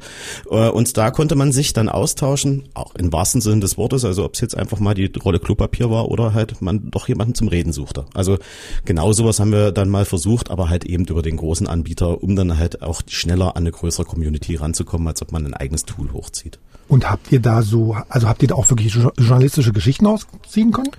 Ab und an konnte man natürlich da auch was mitnehmen, zu sagen, hier, da gibt's jetzt das Problem in einer kleinen Gemeinde. Ich habe jetzt leider aktuell jetzt kein Beispiel parat, ähm, aber ähm, wir hatten da mehrere Themen, die wir darüber halt auch gespiegelt bekommen haben. Manchmal auch Dinge, die man schnell mal mit einem kurzen Anruf in der Gemeinde gar nicht erst on erklären konnte, sondern wo man einfach mal die, ein Vermittler war zwischen mhm. Hörer und äh, vielleicht einem Amtsschimmel, der vielleicht an irgendeiner Stelle mal klemmt. Das passiert ja schon mal in Sachsen-Anhalt und ähm, damit auch dann eine Möglichkeit geschaffen, ähm, dann auch mit dem Hörer zu interagieren. Und das ist halt manchmal auch ein bisschen dichter, ähm, als man das dann klassisch mit einem Hörertelefonat oder anderes machen kann. Hm, hm, hm. Frank? Ja, wir müssen ein bisschen gucken, dass wir uns jetzt hier nicht alle unsere tollen Projekte gegenseitig erzählen. ähm, aber um so ein bisschen zu abstrahieren, ist natürlich, der Ansatz ist richtig und ähm, erzeugt ja auch extrem Bindung, ähm, dass man quasi, wenn man wirklich ähm, ehrlich sagt, wir wollen mit euch zusammen äh, eure Meinung, wir wollen ähm, Themen ausfindig machen und die dann journalistisch umsetzen. Also bei uns, wir haben ja dieses MDR Fragt ähm, Tool entwickelt jetzt seit, glaube ich, anderthalb Jahren und da sind knapp 100.000 Leute mittlerweile dabei, ähm, die, die ähm, quasi, die wir fragen können, also die regelmäßig wöchentlich Themen äh, von uns bekommen, die wir dann als Umfrage machen oder veröffentlichen können. Aber wir haben damit natürlich auch ein, ein riesiges Netzwerk. Also wir können dann sagen, zeig uns ähm, äh, aus dem Harz ähm, äh, Männer und Frauen in dem und dem Alter, die sich mit dem und dem Thema befassen. Und wir können doch mal speziell dann dort nachfragen können, sagen, wir haben ja was für den Harz und ähm, wie seht ihr das, ja? Oder wir hatten ja jetzt auch im Vorfeld der der Bundestagswahl so ein großes Projekt für den gesamten MDR, diese sogenannte Wünschekarte, wo wir gesagt haben, äh, was, was, was erwarten und wünschen sich die Leute von Politik im Vorfeld der Bundestagswahl, was muss an, äh, angepackt werden. Und das ist mega faszinierend, weil man jetzt quasi als Journalist, aber auch als Nutzer geht man da rein und sagt, zeig mir die, die, ähm, die besonderen Anliegen von Menschen in Salzwedel, die sich beteiligt haben, ja.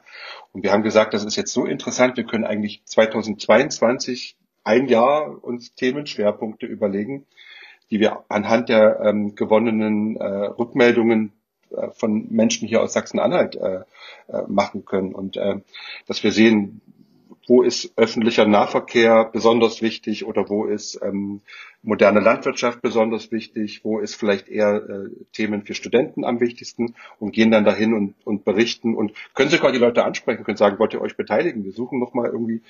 Ähm, und das ist natürlich ähm, äh, total faszinierend, weil wir kennen ja alle noch vielleicht vor zehn Jahren, wie wir berichtet haben, da war sowas gar nicht, ja. Also da haben wir quasi als Journalisten eher gesagt, wir finden das jetzt irgendwie interessant und setzen das dann um, ja. Während wir jetzt da viel komplexer und viel differenzierter äh, Themen angehen können oder auch Produkte oder Serien oder Schwerpunkte, können wir halt mit äh, Daten oder mit Rückmeldungen halt äh, starten. Und das ist natürlich total interessant und eine ganz andere Liga, als das vor zehn Jahren war. Ich habe ja die ganze Zeit noch mit dem, mit dem Julius irgendwie, vom Julius im Kopf, was ich bei dem Newsletter vom, vom Tagesspiegel ganz interessant finde ähm, und was ich sozusagen auch in anderen Medienhäusern, wo ich auch Newsletter ab und an mal lese, so vermisse, da kommt natürlich ganz viel so äh, natürlich kommen Nachrichten rüber, aber was der Checkpoint ja macht, die machen nicht einfach nur sozusagen, wie wir geben die Nachrichten weiter, sondern da ist immer gleich irgendwie ein Hoho, Haha, ein erhobener Zeigefinger oder ein Edgy Badge dabei.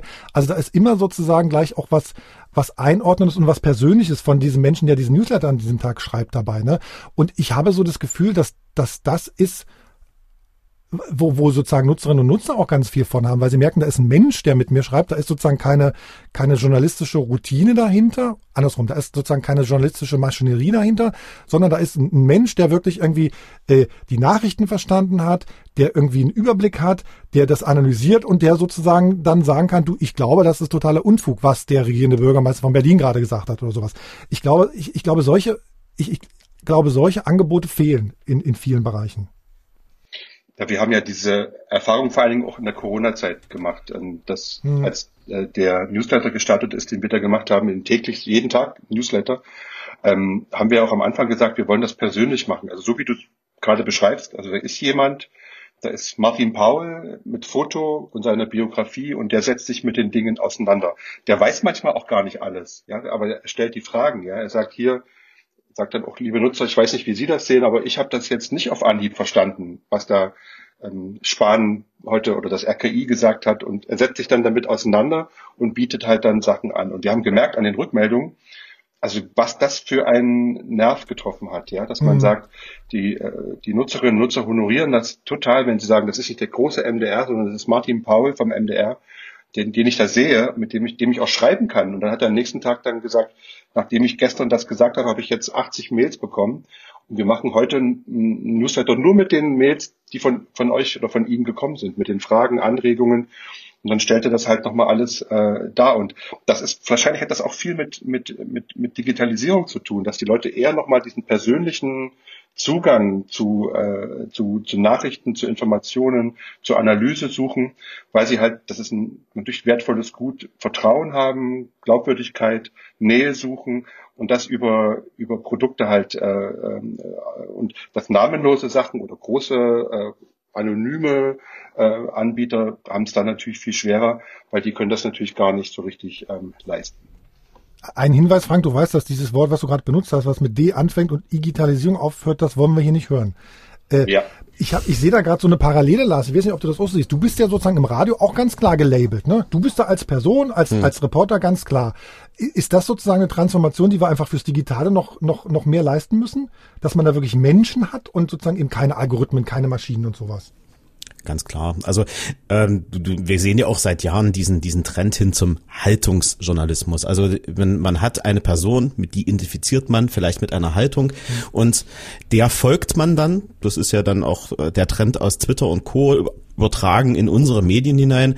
Und ich folge ja bestimmten Leuten, das wieder um das Beispiel Twitter zu nehmen, weil ich deren Haltung mag, weil ich deren Inhalte mag und auch wie sie das aufbereiten. Also ich folge ja nicht einfach nur einem Text, der mich irgendwie anspricht, sondern ich will dann auch die Person ähm, kennenlernen. Ich will dann auch vielleicht öfter mal hören, warum der so tickt, wie, die Information überhaupt zustande kam oder was er sich dabei gedacht hat.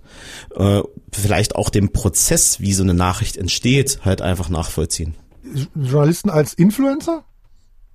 Das, das hat es ja so ein bisschen beschrieben gerade, Lars, ne? also genau, genau. Ja, das ist ja dann auch so. Also wir, wir sind ja Influencer. Plus wir sind halt Influencer mit einer, mit, mit einem journalistischen Background. Also wir, mhm. wir ordnen das nochmal ein. Wir, wir setzen das in Relation, aber klar, sind wir auch Influencer. Ja, stimme ich Lars aber hm, auch zu. Äh, und so meine Erfahrung, äh, wir haben das auch mit einem Newsletter, der da auch eine persönliche Ansprache hat, der was einordnen kann. Wir gehen auch sehr äh, bei Beiträgen, die wir auf Facebook haben, auf Augenhöhe diskutieren wir mit den Leuten auch, nehmen also auch Stellung dazu und drücken auch nicht Unbequemes einfach weg.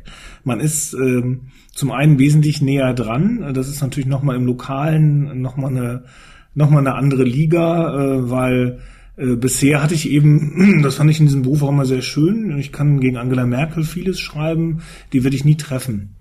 Oder wenn ich die treffe, dann geht die da sehr professionell mit um. Wenn ich mich hier mit dem Oberbürgermeister äh, einer Stadt anlege oder dieser Stadt, ähm, den sehe ich auf dem Marktplatz und äh, der ist auch meinungsstark. Äh, das kriegt man dann auch mit. Äh, das muss man aushalten können. Ich habe das immer äh, mit offenem Visier betrieben und finde das auch äh, ungeheuer wichtig, das zu tun. Und jetzt habe ich eben nicht nur den Marktplatz, äh, sondern ich habe den digitalen Marktplatz, weil ich eben auch über die, die neuen Produkte, die ich habe, eben nicht nur den klassischen Leserbrief bekomme, sondern mitunter äh, eine direkte Reaktion äh, auf die ich dann auch reagieren äh, kann und auch will. Und äh, damit bin ich in der Tat wesentlich näher äh, an, an den Menschen, für die ich hier arbeite äh, und berichten will, dran, äh, kann näher aufnehmen, muss mich aber auch einfach mehr der Diskussion auch stellen. Es ist auch irgendwo ein bisschen gleichberechtigter geworden. Wir sind nicht nur der, die Sender, wir sind auch die Empfänger und müssen mit dem Empfang dann auch wieder umgehen. Genau, also als Teil als Teil einer einer Community sozusagen. Ne? Ich habe gerade noch einen Gedanken gehabt von meiner Anfangsfrage, wie viel sind Nachrichten eigentlich wert? Also wir wissen jetzt aus Lüneburg, äh, da macht nur ihr das, da kommen die Nachrichten automatisch von euch. Aber so im Großen und Ganzen, welches Gefühl habt ihr da? Ähm, sind Nachrichten überhaupt was, womit man tatsächlich irgendwie so ganz plump Geld verdienen kann oder was sozusagen tatsächlich ein Geschäft ist? Weil so wie wir gerade festgestellt haben, zählt ja eher das, es nimmt uns jemand in der Hand und sagt uns, was jetzt diese Nachricht bedeutet. Wenn ich mal weitermachen darf, ähm, ja, natürlich gibt es auch andere Nachrichten aus einer Stadt, die die Menschen auch so verbreiten können. Am Ende kommt es ja darauf an, und das macht den Wert dann auch aus, und deswegen bekommen wir einfach auch, äh, oder setzt sich auch darauf, dass uns auch gerade jüngere Menschen, die dieses Papier nie in die Hand nehmen mehr werden, äh, allenfalls in Form eines Hochglanzmagazins, aber nicht um sich äh, aktuell äh, aus ihrer Region zu informieren. Die werden aber auch, wenn sie mitkriegen, äh, am Bahnhof ist, äh, der ist gesperrt, wie komme ich nach Hause von meiner Berufsschule? Äh, da möchte ich ja möglichst zielgenau hinkommen und präzise informiert werden und nicht nur Gerüchte hören. Das mhm. kann mir am Ende ja auch äh, eine Stunde Lebenszeit oder sogar zwei bringen äh, und die Gewissheit, es ist wirklich nichts passiert oder äh, ich muss mir keine Sorgen um meine Angehörigen machen, die da vielleicht gerade äh, vielleicht in dem Bahnhofsshop arbeiten und ähm, dafür bin ich, glaube ich, auch, oder dafür sind die dann auch bereit, Geld auszugeben, weil das einfach ein mehr Maß an Sicherheit ist als die, das schnelle Gerücht, was sich natürlich in lokalen Communities, da haben wir hier einige, auch ganz schnell verbreitet. Es ist ja so, dass die, dieser, äh, dieser, was wir als Journalisten unter Nachrichten verstehen, ist ja oft so ein bisschen so eine Debatte so unter uns, ja, aber ähm, Nutzerinnen und Nutzer haben das ergeben alle Befragungen also höchst unterschiedliche Vorstellungen mhm. von dem, was Nachrichten eigentlich mhm. heißt, ja, oder was, was sie damit verbinden. Ähm, das macht es alles nicht einfacher. Ähm, und gleichzeitig ist es halt so, dass die, ähm, das ist ja auch Binsenweisheit, sagen wir, wir streiten uns um den Platz auf dem kleinen Smartphone. Und ähm, die Nutzerinnen und Nutzer, wenn die sagen Nachrichten, die haben dann eher, eher wenige Apps oder eher wenige Plätze auf ihrem Handy, wo sie das, das tun, wo wir eigentlich alle hinwollen. So dieses, da sollen sie uns finden, hören, lesen, nutzen. Ähm, und das zeigt ja auch, ganz viele Analysen zeigen halt, dass die Leute da eher auch ähm, bequem sind und äh, auf den Punkt sagen, in den kleinen Bereichen, die sie dort nutzen, die Informationen suchen und finden wollen für ihren Alltag, für ihre, für ihre für ihr Leben, was sie beschäftigt, äh, wo sie mit Leuten diskutieren wollen. Und das ist natürlich extrem schwierig, dann das, was wir insgesamt tun, dorthin zu bringen, äh, mit dem äh, Nutzerverhalten und mit dem Szenario, was dort erwartet wird von uns. Ist ja auch eine Zeitfrage am Ende. Ne? Wir, wir, wir konkurrieren natürlich irgendwie auch mit allen anderen Unterhaltungsangeboten und so. ich bin noch mal ganz kurz aufgesprungen, was Marc gerade sagt. Da fiel irgendwie das Wort Gerücht, dann fiel irgendwie Austausch und jetzt bringe ich mal das große Wort Verschwörungstheorie hier rein und wir werden gleich feststellen, äh, dass das sozusagen eigentlich ein super Ausgangspunkt ist, um äh, auf die Medien nochmal zurückzuspielen, was, was sozusagen Medien eigentlich äh, ausmacht und wofür Medien da sind. Mein Name ist Andreas Anton, ich bin Soziologe und arbeite als wissenschaftlicher Mitarbeiter am Freiburger Institut für Grenzgebiete der Psychologie und Psychohygiene. Und äh, Andreas Anton hat ein Buch geschrieben, ganz frisch, Der Kampf um die Wahrheit, Verschwörungstheorien zwischen Fake, Fiktion und Fakten, so ist der Titel. Ähm, ich habe es gelesen, kann ich empfehlen, ganz spannend. Ähm, da geht es um Verschwörungstheorien tatsächlich. Und ähm, Herr Anton, mein Eindruck ist so ein bisschen, bei Verschwörungstheorien geht es wirklich immer ums große Ganze, ja. In Europa, auf der Welt. Gibt es eigentlich auch Verschwörungstheorien, die, ich sag mal, regional oder lokal sind? Ja, die gibt es auf jeden Fall. Die Verschwörungstheorien, die Sie ansprechen, also die in Anführungszeichen großen Verschwörungstheorien, sind halt dann eben auch meistens diejenigen, die äh, viel Aufmerksamkeit bekommen, mhm. die dann sehr bekannt werden. Aber es gibt natürlich auch Verschwörungstheorien in kleineren Bereichen, äh, also auch schon im Alltag. Wissen Sie, wenn Sie jetzt beispielsweise ähm, irgendwo arbeiten und dann den Eindruck haben, die Kollegen XY, die mobben mich doch oder die führen doch irgendwas gegen mich im Schild, dann mhm. ist es ja im Prinzip auch schon so eine Art Verschwörungstheorie und dann auf etwas größerer Ebene. Also wenn dann ähm, Bürgerinnen und Bürger annehmen, dass beispielsweise ihr Bürgermeister irgendwelche krummen Dinge dreht oder ähnliches, dann sind das auch Verschwörungstheorien, die aber natürlich in der Regel nicht so viel Aufmerksamkeit bekommen, mediale Aufmerksamkeit bekommen, dass sie über einen äh, gewissen Kontext hinaus bekannt werden. Äh, Herr Anton, sozusagen mein Eindruck aus, aus dem Buch, nachdem ich es gelesen habe, ist ja auch so ein bisschen, Sie wehren sich so ein bisschen oder ziemlich dagegen, Verschwörungstheorien ausschließlich negativ zu sehen und sagen, es ist so eine Art Kampfbegriff mittlerweile. Warum ist es denn nicht nur negativ? Ähm, genau, das haben Sie, das sehen Sie richtig. Also Verschwörungstheorien als etwas Falsches, als etwas ja auch Absurdes oder vielleicht auch etwas Gefährliches. Und ähm, das ist aber so eine ähm, Sichtweise auf das Phänomen, die große Teile ausklammert. Es gibt natürlich äh, bei Verschwörungstheorien tatsächlich gefährliche Formen, auch tatsächlich hanebüchenen Unsinn, muss man einfach so sagen. Es gibt aber durchaus auch Überlegungen, Spekulationen über Verschwörungen, die äh, nicht vollkommen aus der Luft gegriffen sind. Eine Verschwörungstheorie im neutralen Wortsinne ist ja zunächst mal nichts anderes als eine Annahme oder eine Vermutung über eine Verschwörung. Und die, ähm, diese, solche Annahmen können eben aus unserer Sicht wahr sein oder falsch sein. Also sie können doch im äh, im besten Falle auch tatsächlich dazu beitragen, dass eine reale Verschwörung aufgedeckt wird. Davon gab es viele in unserer Geschichte und gibt, gibt es auch heute noch. Also Verschwörung ist etwas, was uns immer begleitet hat. Mhm. Und wenn Verschwörungstheorien dazu beitragen, solche Verschwörungen aufzudecken, dann haben sie ja sogar durchaus positives mhm. Potenzial und das ist das, worum es geht. Ähm, wir wollen das Phänomen in seiner ganzen Komplexität, in seiner ganzen Breite betrachten und uns eben nicht nur auf die negativen Aspekte konzentrieren. Und ganz spannend im Buch, ähm, ich glaube Seite 45, so eine Tabelle mit Verschwörungstheorien sortiert nach faktisch richtig, faktisch falsch, aber eben auch, äh, Sie kommen aus der Soziologie, nach sozial anerkannt oder sozial nicht anerkannt. Ja. Können Sie da die Beispiele nochmal einfach kurz zurufen, ne, dass man sagt, okay, wir haben hier eine Verschwörungstheorie, die ist faktisch richtig, aber sozial absolut nicht anerkannt. Wenn wir da mal anfangen ja. wollen. Bei dem sogenannten Watergate-Skandal, ja, wo es also wirklich um eine politische Verschwörung ging, die ähm, ja, gesteuert wurde aus dem Weißen Haus, Präsident Nixon in den mhm. 70er Jahren.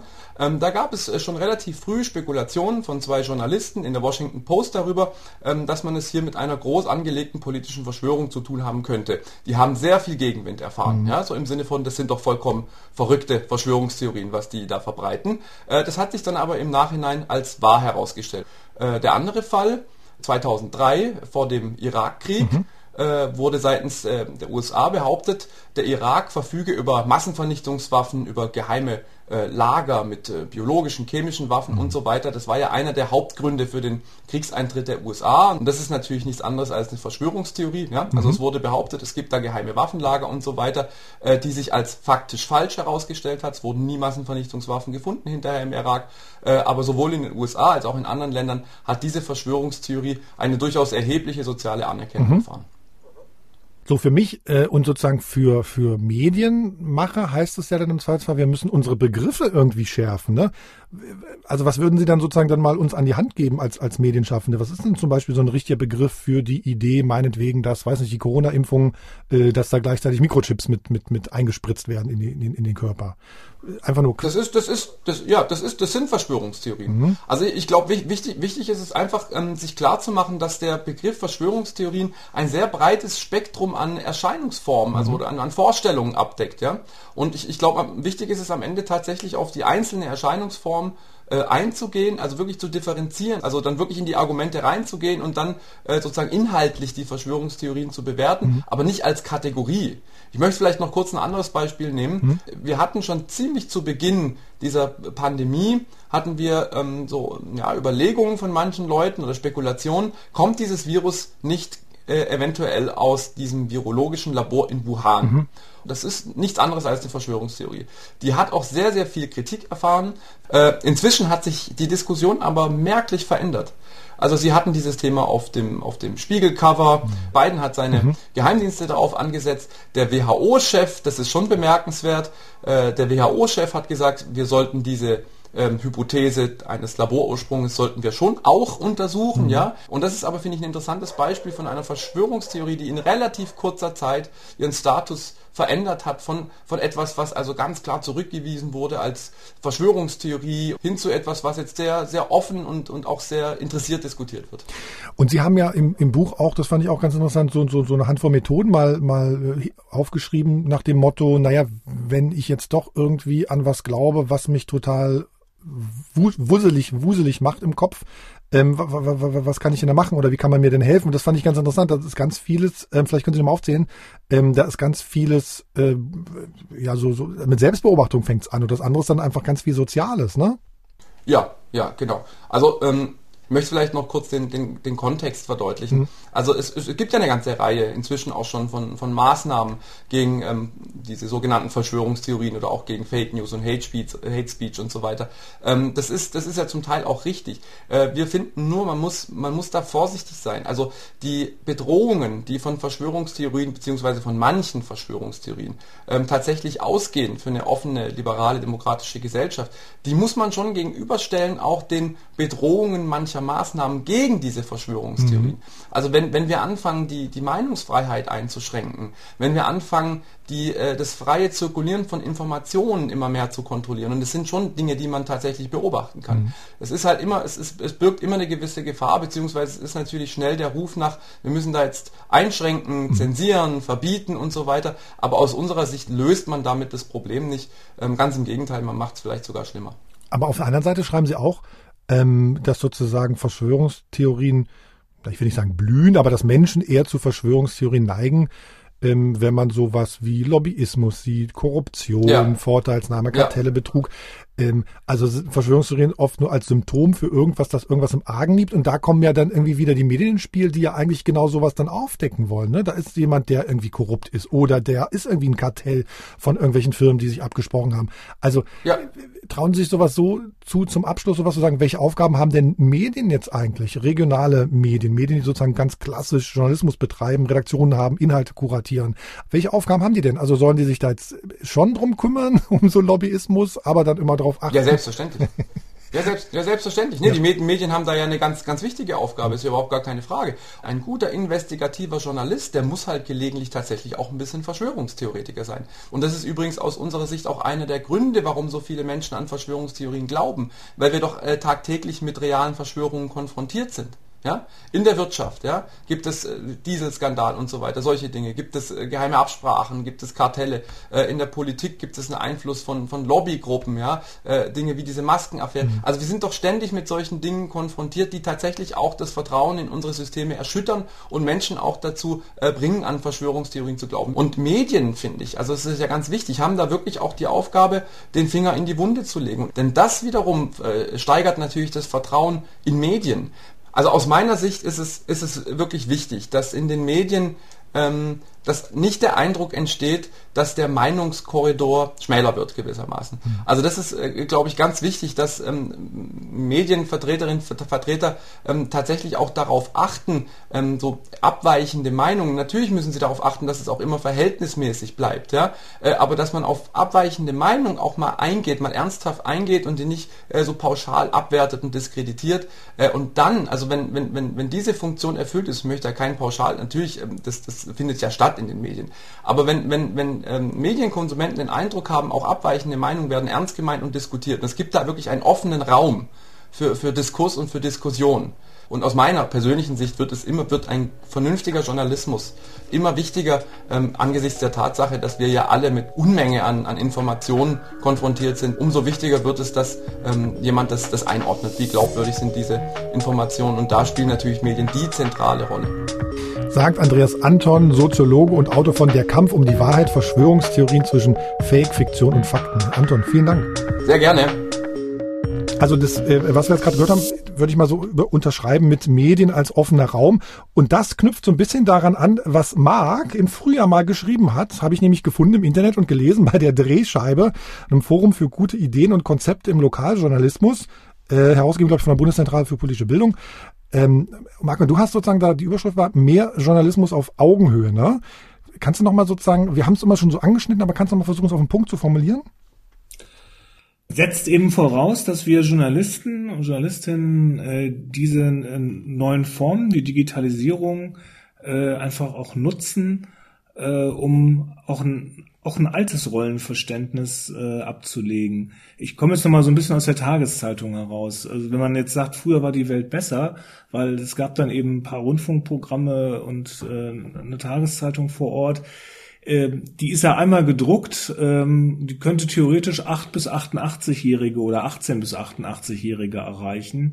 Das hat die in den Inhalten äh, auch früher nie getan, weil einfach 18-jährige Menschen und 38-jährige Menschen ganz andere Lebenssituationen haben, äh, als es äh, mhm. unser Alter, mein Alter, ich bin Mitte 50 oder das meine Eltern halt ist. Das konnte ich bisher alles nicht bedienen. Äh, ich konnte nur ein Ex ich konnte es nur machen, indem ich rein, wenn ich das Printprodukt sah, indem ich dann möglichst eine große Wundertüte aufgemacht habe. Jetzt kann ich das äh, mit, mit vielen Kanälen, die mir offen stehen, äh, in einer ungeheuren Breite, wenn ich dafür die Kapazitäten habe, leisten, indem ich äh, auf äh, die äh, einzelnen Gruppen und deren Bedürfnisse, äh, die ich auch über so Produkte wie, äh, also Projekte wie 100 Eis herausbekommen kann, halt auch sehr genau halt eingehe. Das ist sozusagen unsere äh, große Chance, eben nicht ähm, ja, das waren doch früher eher amtliche Mitteilungsblätter. Das steht in manchen noch oben drüber. Und äh, mhm. das ganz alte Bild ist ja, dass der Dorflehrer, der Pfarrer, der Bürgermeister und äh, der, ähm, der Schriftleiter und Herausgeber der örtlichen äh, Nachrichten äh, zusammen an der Dorflinde saßen und überlegt haben, äh, was man dem Volk wie beibringt.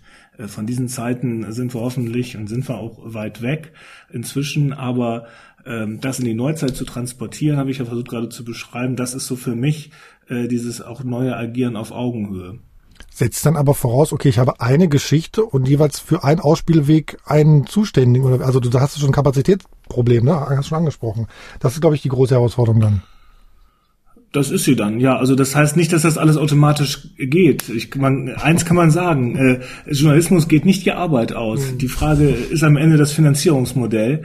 Äh, aber äh, der Beruf ist spannender und ich erreiche auch heute schon mehr Menschen inzwischen, äh, auch bei sinkenden Printauflagen mit, mit meiner Arbeit, als ich das vor fünf oder zehn Jahren gemacht habe. Nicht vor 20 oder 30, da war die Welt nochmal ganz anders, aber mhm. äh, zumindest jetzt in der jüngsten Zeit zurückblickend was der, was der Judith Betschka vom Tagesspiegel vorhin auch erzählt hat, die haben im Haus so ein, so ein, so ein Innovations, äh, Lab, also wo die einfach mal Sachen ausprobieren und irgendwie mit anderen, mit, mit, mit, mit Programmierern irgendwie die Leute zusammenbringen. Fe also fehlt, glaube ich, müssen wir Journalisten auch mal für uns feststellen, es gibt Dinge, die wir nicht können und uns sozusagen dann Hilfe holen? Absolut. Also ich meine, das ist ja auch genau ein Teil der Augenhöhe, dass man, also ich finde, auch was man mag, was mir gerade auch durch den Kopf geht, diese, was auch wichtig ist, ist halt hm. diese Marc Marcel und Lars, seid alle angesprochen.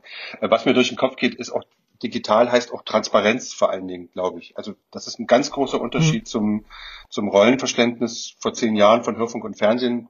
War, viele Sachen waren intransparent. Das war Redaktionssitzungen, Entscheidungen, warum was gemacht wird, spielte nach außen eigentlich kaum eine Rolle, ja. Und jetzt ist es so, glaube ich, im Digitalen, man ist soweit es geht, transparent, auch mit Fehlerkultur, mit, dass man Dinge auch erklärt, äh, seine eigenen Motive, das Team vorstellt, die, die, die, die Struktur, äh, auch Erfahrungen teilt, wenn Sachen gut oder schlecht gelaufen sind.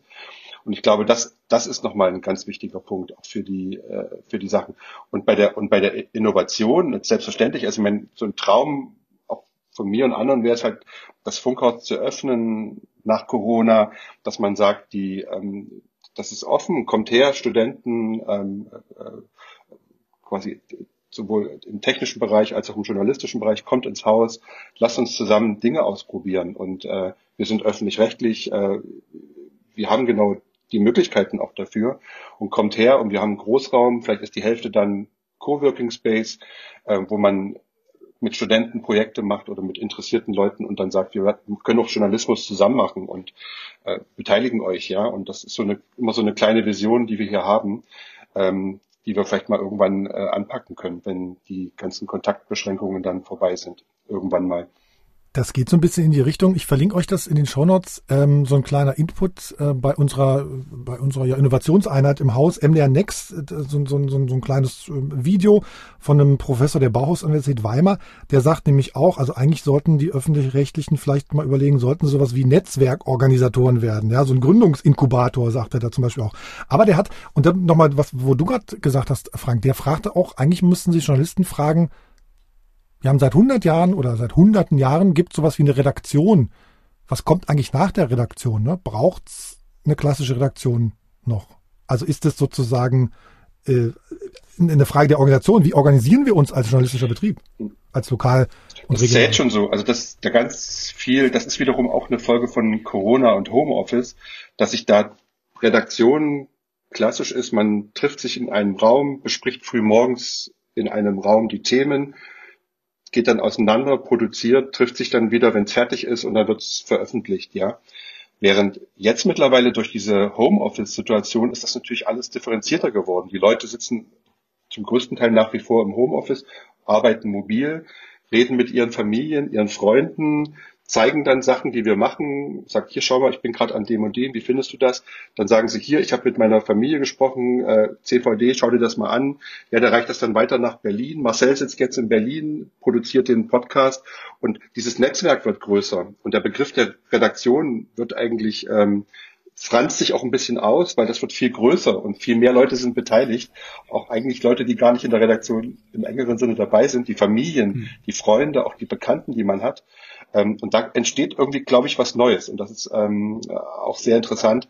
Und die Frage in Zukunft ist wirklich, also ich denke, die, gerade die öffentlich-rechtlichen hätten die Möglichkeit, das noch weiter zu denken und halt gerade in den Universitätsbereich mit reinzugehen oder in den Bloggerbereich, in den, äh, im, im, äh, dass wir da auch gemeinsame Sachen machen und das eben, äh, wie auch immer wir das organisieren, aber halt sagen, hier ist ein Netzwerk und ähm, wir bieten Plattformen und äh, lasst uns doch mal gemeinsam, nicht nur als Gast, sondern lasst uns doch mal gemeinsam Projekte machen. Aber das erzählen wir aber auch schon seit vielen Jahren, ähm, dass wir da versuchen, äh, Leute an uns ranzubinden. Und wir sind immer noch so, eigentlich immer noch ein Stück weit am Anfang.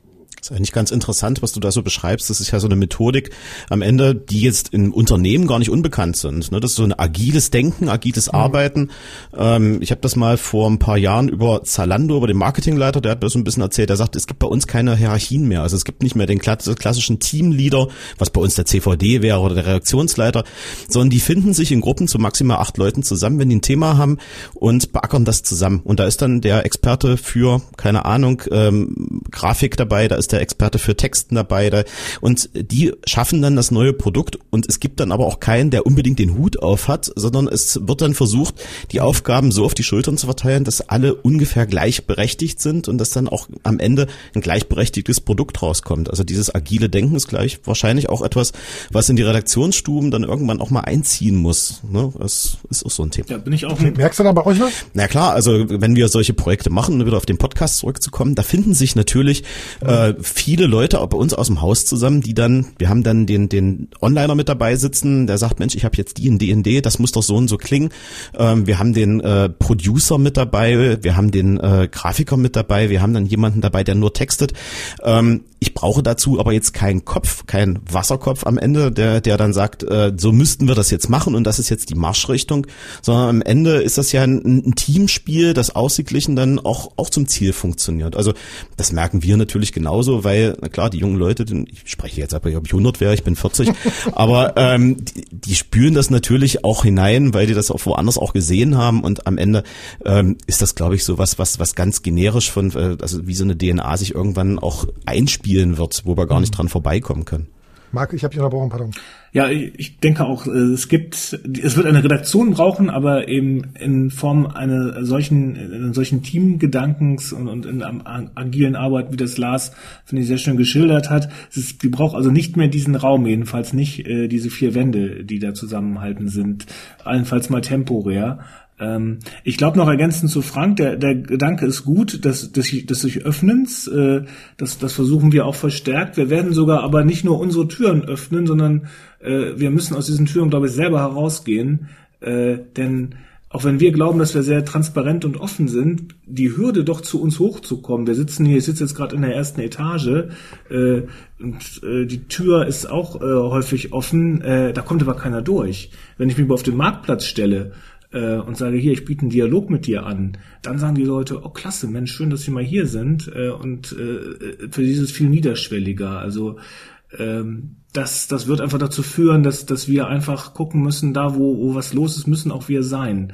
Und das ändert sich auch nochmal im Vergleich zu den vergangenen Jahren. Dieser Beruf ist ja äh, sehr technisiert worden. Ne? Man konnte und musste aber auch alles selber machen äh, und saß deswegen in der Redaktion und hat sich dann äh, Telefon und vor allen Dingen Mails und ähnlichem bedient, um alles so einzusammeln äh, und kam immer weniger raus. Das müssen wir wieder auflösen auf ein Minimum dessen, was wir für eine technische Produktion brauchen, äh, die auch hier in so einer Redak äh, in einem Verlagsgebäude sitzen und der Rest äh, ist vor allen Dingen dann gut, wenn er möglichst nah an den Menschen, an den Themen, äh, an der Region dran ist. Die Medienmacher von morgen sozusagen, die da, die du da aufrufst, ne? da gab es auch ein, eine Doku, äh, wo du auch zu sehen bist, Marc, ne? Eine Dreisat-Doku. Ja, äh, sagen wir mal so, ähm, das, äh, das ist, wenn man so will, gar nicht so neu. Das hat es früher auch alles schon mal gegeben. Äh, in, in tief analogen Zeitalter nannte sich hm. mobile Redaktion äh, es ist irgendwann eben verlustig gegangen und mag auch damals, ich bin da auch mal früher hingegangen, da, da standen dann die Redakteure, aber dann mit den Bezirks- oder den Stadtvertretern zusammen, da habe ich mich dann als Jugendlicher auch nicht hingetraut. Ne? Und das findet dann natürlich jetzt, wenn wir draußen sind, nicht statt. Dann stehen wir jetzt nicht mit dem Bürgermeister unbedingt zusammen da. Den kann man in anderen Situationen treffen. So, ich glaube, wir kommen langsam zum Ende. Wir haben diesen ganzen Finanzierungsquatsch, haben wir mal so ein bisschen ausgeklammert, weil da, da kommen wir, glaube ich, sozusagen, das können wir in der Runde auch gar nicht lösen. Ähm, was ich sozusagen immer feststelle, ist, ich glaube, dieses ganze, diese ganzen Technologien und sozusagen, wie organisieren wir uns, wie gestalten wir Medien, wie gestalten wir Arbeit, ich glaube, das führt dazu, dass wir eigentlich nie fertig sind. Ich glaube, das, das muss man einfach auch mal ganz hart sehen. Ne? Das ist nie zu Ende. Das geht halt immer weiter und das ist halt scheiße anstrengend. Ne? Ich glaube, das ist sozusagen, im Alltag unterschätzt man das. Ne? Dass man denkt, ah, okay, wir haben jetzt ein Projekt und dann haben wir jetzt ein neues Tool und dann läuft das schon mal irgendwie. Nee, es geht ja weiter und immer weiter. Ne? Äh, das ist natürlich auch ja. mal eine Gefahr, dass man dann relativ schnell verbrennt, muss man ja auch mal sagen. Ne? Und irgendwie sozusagen, äh, vielleicht muss man auch mal an der Stelle sagen, wir müssen mal innehalten. Das ist also so aus, aus Kopfgründen vielleicht ganz, ganz wichtig. Ne? Haben wir was vergessen? Sonst habe ich die letzte Frage hier noch heute. Frank brennt was auf den Nägeln? Nee? Äh? Nee. Frag die, mach die letzte Frage. ich, mach die, ich, ich darf die letzte Frage machen. Ähm, wo ich gerade gesagt habe, es geht immer weiter, ne? und es kommt immer wieder was Neues. Was habt ihr denn heute gelernt? Muss gar nicht im Podcast jetzt gewesen sein. Aber was habt ihr heute sozusagen äh, vom heutigen Tag mitgenommen? Also ich finde es äh, spannend, äh, wie auch die, die beiden Kollegen, äh, also äh, hier äh, diese Innovationsfreude, die auch da in diesen beiden Häusern äh, herrscht, die man so dann, weil man das doch immer klassisch auch labelt, geht mir ja auch so. Ich weiß zwar, was ihr irgendwo macht und ab und zu gucke ich auch mal drauf, aber das nochmal so zu hören, äh, das macht mich einfach auch neugieriger. Und ich sage jetzt auch mal als derjenige, der äh, vom, vom das Land zwar einerseits, weil ich äh, da auch wohne, äh, kenne, aber auch von außen beruflich betrachte, äh, wir sind in Sachsen-Anhalt immer noch in der Situation, wo wir sehr gut vernetzt sind. Das betrifft auch die Tageszeitung. Die sind, was die personellen Ressourcen vor Ort angeht, wesentlich enger und dichter äh, an, an Menschen dran und können dran sein, als ich das hier in, in vielen Teilen Niedersachsens sehe. Äh, und auch äh, die lokale Struktur, weil es eben kleiner und überschaubarer ist, die jetzt ein, ein MDR zum Beispiel hat, ähm, das, äh, da sind vier wesentlich riesigere Gebiete. Also das Gebiet, was die Kollegen hier vom NDR im Studio Lüneburg betreuen, das ist so groß wie Sachsen-Anhalt. So flächenmäßig. Und äh, insofern äh, sehe ich das gar nicht so negativ, äh, wie, wie manche äh, immer sagen, wow, die, die Medienlandschaft ist so eintönig oder so. Nee, hier arbeiten viele Kolleginnen und Kollegen und die machen auch einen verdammt engagierten Job. Äh, und äh, wenn man sich das vor Augen hält und, und da weiter dran arbeitet, ich sehe das immer grundsätzlich auch positiv und glaube, äh, dass, äh, dass wir weiter wichtig sein werden äh, und äh, dass wir da auch, äh, das Glas ist für mich eher halb voll, als dass es halb leer ist. Sehr gut. Obwohl das von Marc jetzt fast schon ein Schlusswort, Schlusswort war. Ähm, mir geht's eigentlich ähnlich. Ich finde immer die, ähm, bei mir ist das halbleere Glas auch grundsätzlich voll und die, ähm, die, was heißt Journalismus heute? Ja, ich finde die, gerade auch so, immer so diese Wiedergeburt des Journalismus im Digitalen, finde ich, das stimmt. Ähm, die Erfahrung zeigt wirklich, dass die Nutzerinnen und Nutzer suchen gute Geschichten, gute Recherchen, so gute, gute Produkte, die mit viel ähm, wirklich auch Elan und Engagement und ähm, Motivation entstanden sind. Und ich finde, das ist eigentlich so die größte Belohnung, ja, dass man sieht, dass neun von zehn aufwendig produzierten Sachen funktionieren und finden wirklich ein Publikum. Und, ähm, und das ist auch im Team, was wir hier haben, oder auch, ich weiß es auch von den Kollegen, die ja ähnliche Erfahrungen machen, dass das eine Riesenmotivation ist und dass der Journalismus da gar nicht am Ende ist, sondern ganz im Gegenteil. Dass ich glaube auch über die, ähm, dass sich das lohnt, sowas zu machen, äh, da also in, in, in Köpfe zu investieren, in, in, in Produkte, in neue Ideen, ähm, das macht wahnsinnig viel Sinn. Und äh, deswegen habe ich da auch wirklich noch Lust auf die Jahre, die jetzt so noch kommen. Ähm, und bin da auch ganz gespannt darauf, was, äh, was da passiert. Also nicht nur bei uns, sondern insgesamt äh, auf, auf dem Markt. Und ähm, wenn ich euch auch so zuhöre, zeigt das ja auch, dass da genau auch an verschiedenen Punkten genau ähnliche Gedanken da sind. Und ähm, das finde ich irgendwie, das motiviert. Ja, und ich habe festgestellt, also wir sind irgendwie alle auf der gleichen Lernkurve unterwegs. Also wir, wir suchen halt nach Antworten, wie wir unsere Hörer, Leser, äh, wie auch immer das Ausspielmedium aussieht, zu erreichen. Und ähm, das ist gar nicht so weit weg voneinander. Nur die Wege sind manchmal ein bisschen anders, aber wir haben alle die gleichen Gedanken und dieser Austausch dazwischen ist vielleicht auch mal etwas, was man so verstetigen sollte, weil am Ende ähm, haben wir ja trotzdem alle das gleiche Ziel, obwohl wir jetzt in unterschiedlichen Häusern arbeiten. Wir wollen ja dass dieser Journalismus weiterlebt, ne? dass dieses Produkt Print, egal wie es ist, und Radio, wie es ist, Fernsehen, wie es ist, weiter seine Hörer oder Leser erreicht. Und ich glaube, gerade jetzt in den Zeiten ist es manchmal ein bisschen schwieriger und genau der Austausch, den wir jetzt hier machen, war dafür gar nicht, gar nicht schlecht. Lars, habe ich jetzt richtig verstanden? Du hast gerade noch mal hier zu in meinem Podcast alle anderen auch noch mal eingeladen, ja? Warum denn nicht? Ich nutze jede Möglichkeit, mich wieder reinzusneaken. Dann müssen wir das festhalten oder wir gehen mal wie ein Bier oder ein Wein trinken. Äh, Frank, ich empfehle dir am Ende immer noch auch hier einen Podcast aus unserem Haus. Hast du einen Wunsch heute? Sonst würde ich aus unserem reichen, reichen Podcast-Angebot einfach einen auswählen, den ich heute mal empfehle. Das machst du. Du kannst ja aber auch. Nee, du. Das, das, du kannst machen. Dann empfehle ich den Kollegen Julian Bremer mit Was bleibt, äh, der immer jede Woche das Wichtigste sozusagen aus dem Land zusammenfasst. Und natürlich Austausch, darüber freuen wir uns auch. E-Mail digitalleben.mdr.de. Weitere Kontaktmöglichkeiten, WhatsApp, Signal, Threema, alles in den Show Notes. Wir freuen uns über Sprachnachrichten und alles. Und wenn ich mir was wünschen könnte für unsere Oktoberausgabe, dann würde ich gerne mit der neuen Digitalisierungsministerin hier sprechen aus Sachsen-Anhalt. Danke an Marc Rath, Chefredakteur der Landeszeitung äh, für Lüneburger Heide in Lüneburg. Danke, Marc. Gerne. Lars Frohmüller, Reporter bei Radio Brocken. Ich danke dir. Vielen Dank, dass ich hier sein durfte. Vor, vor, muss dazu sagen, vor einer schönen, vor einem schönen Foto von Magdeburger Dom selbst geknipst, bevor es geht. Und Frank, Online-Chef von MS Sachsen-Anhalt, danke dir auch. Sehr gern. Ich bin Marcel Roth. Alles Gute bis dahin. Ein Podcast von MDR Sachsen-Anhalt. Digital Leben.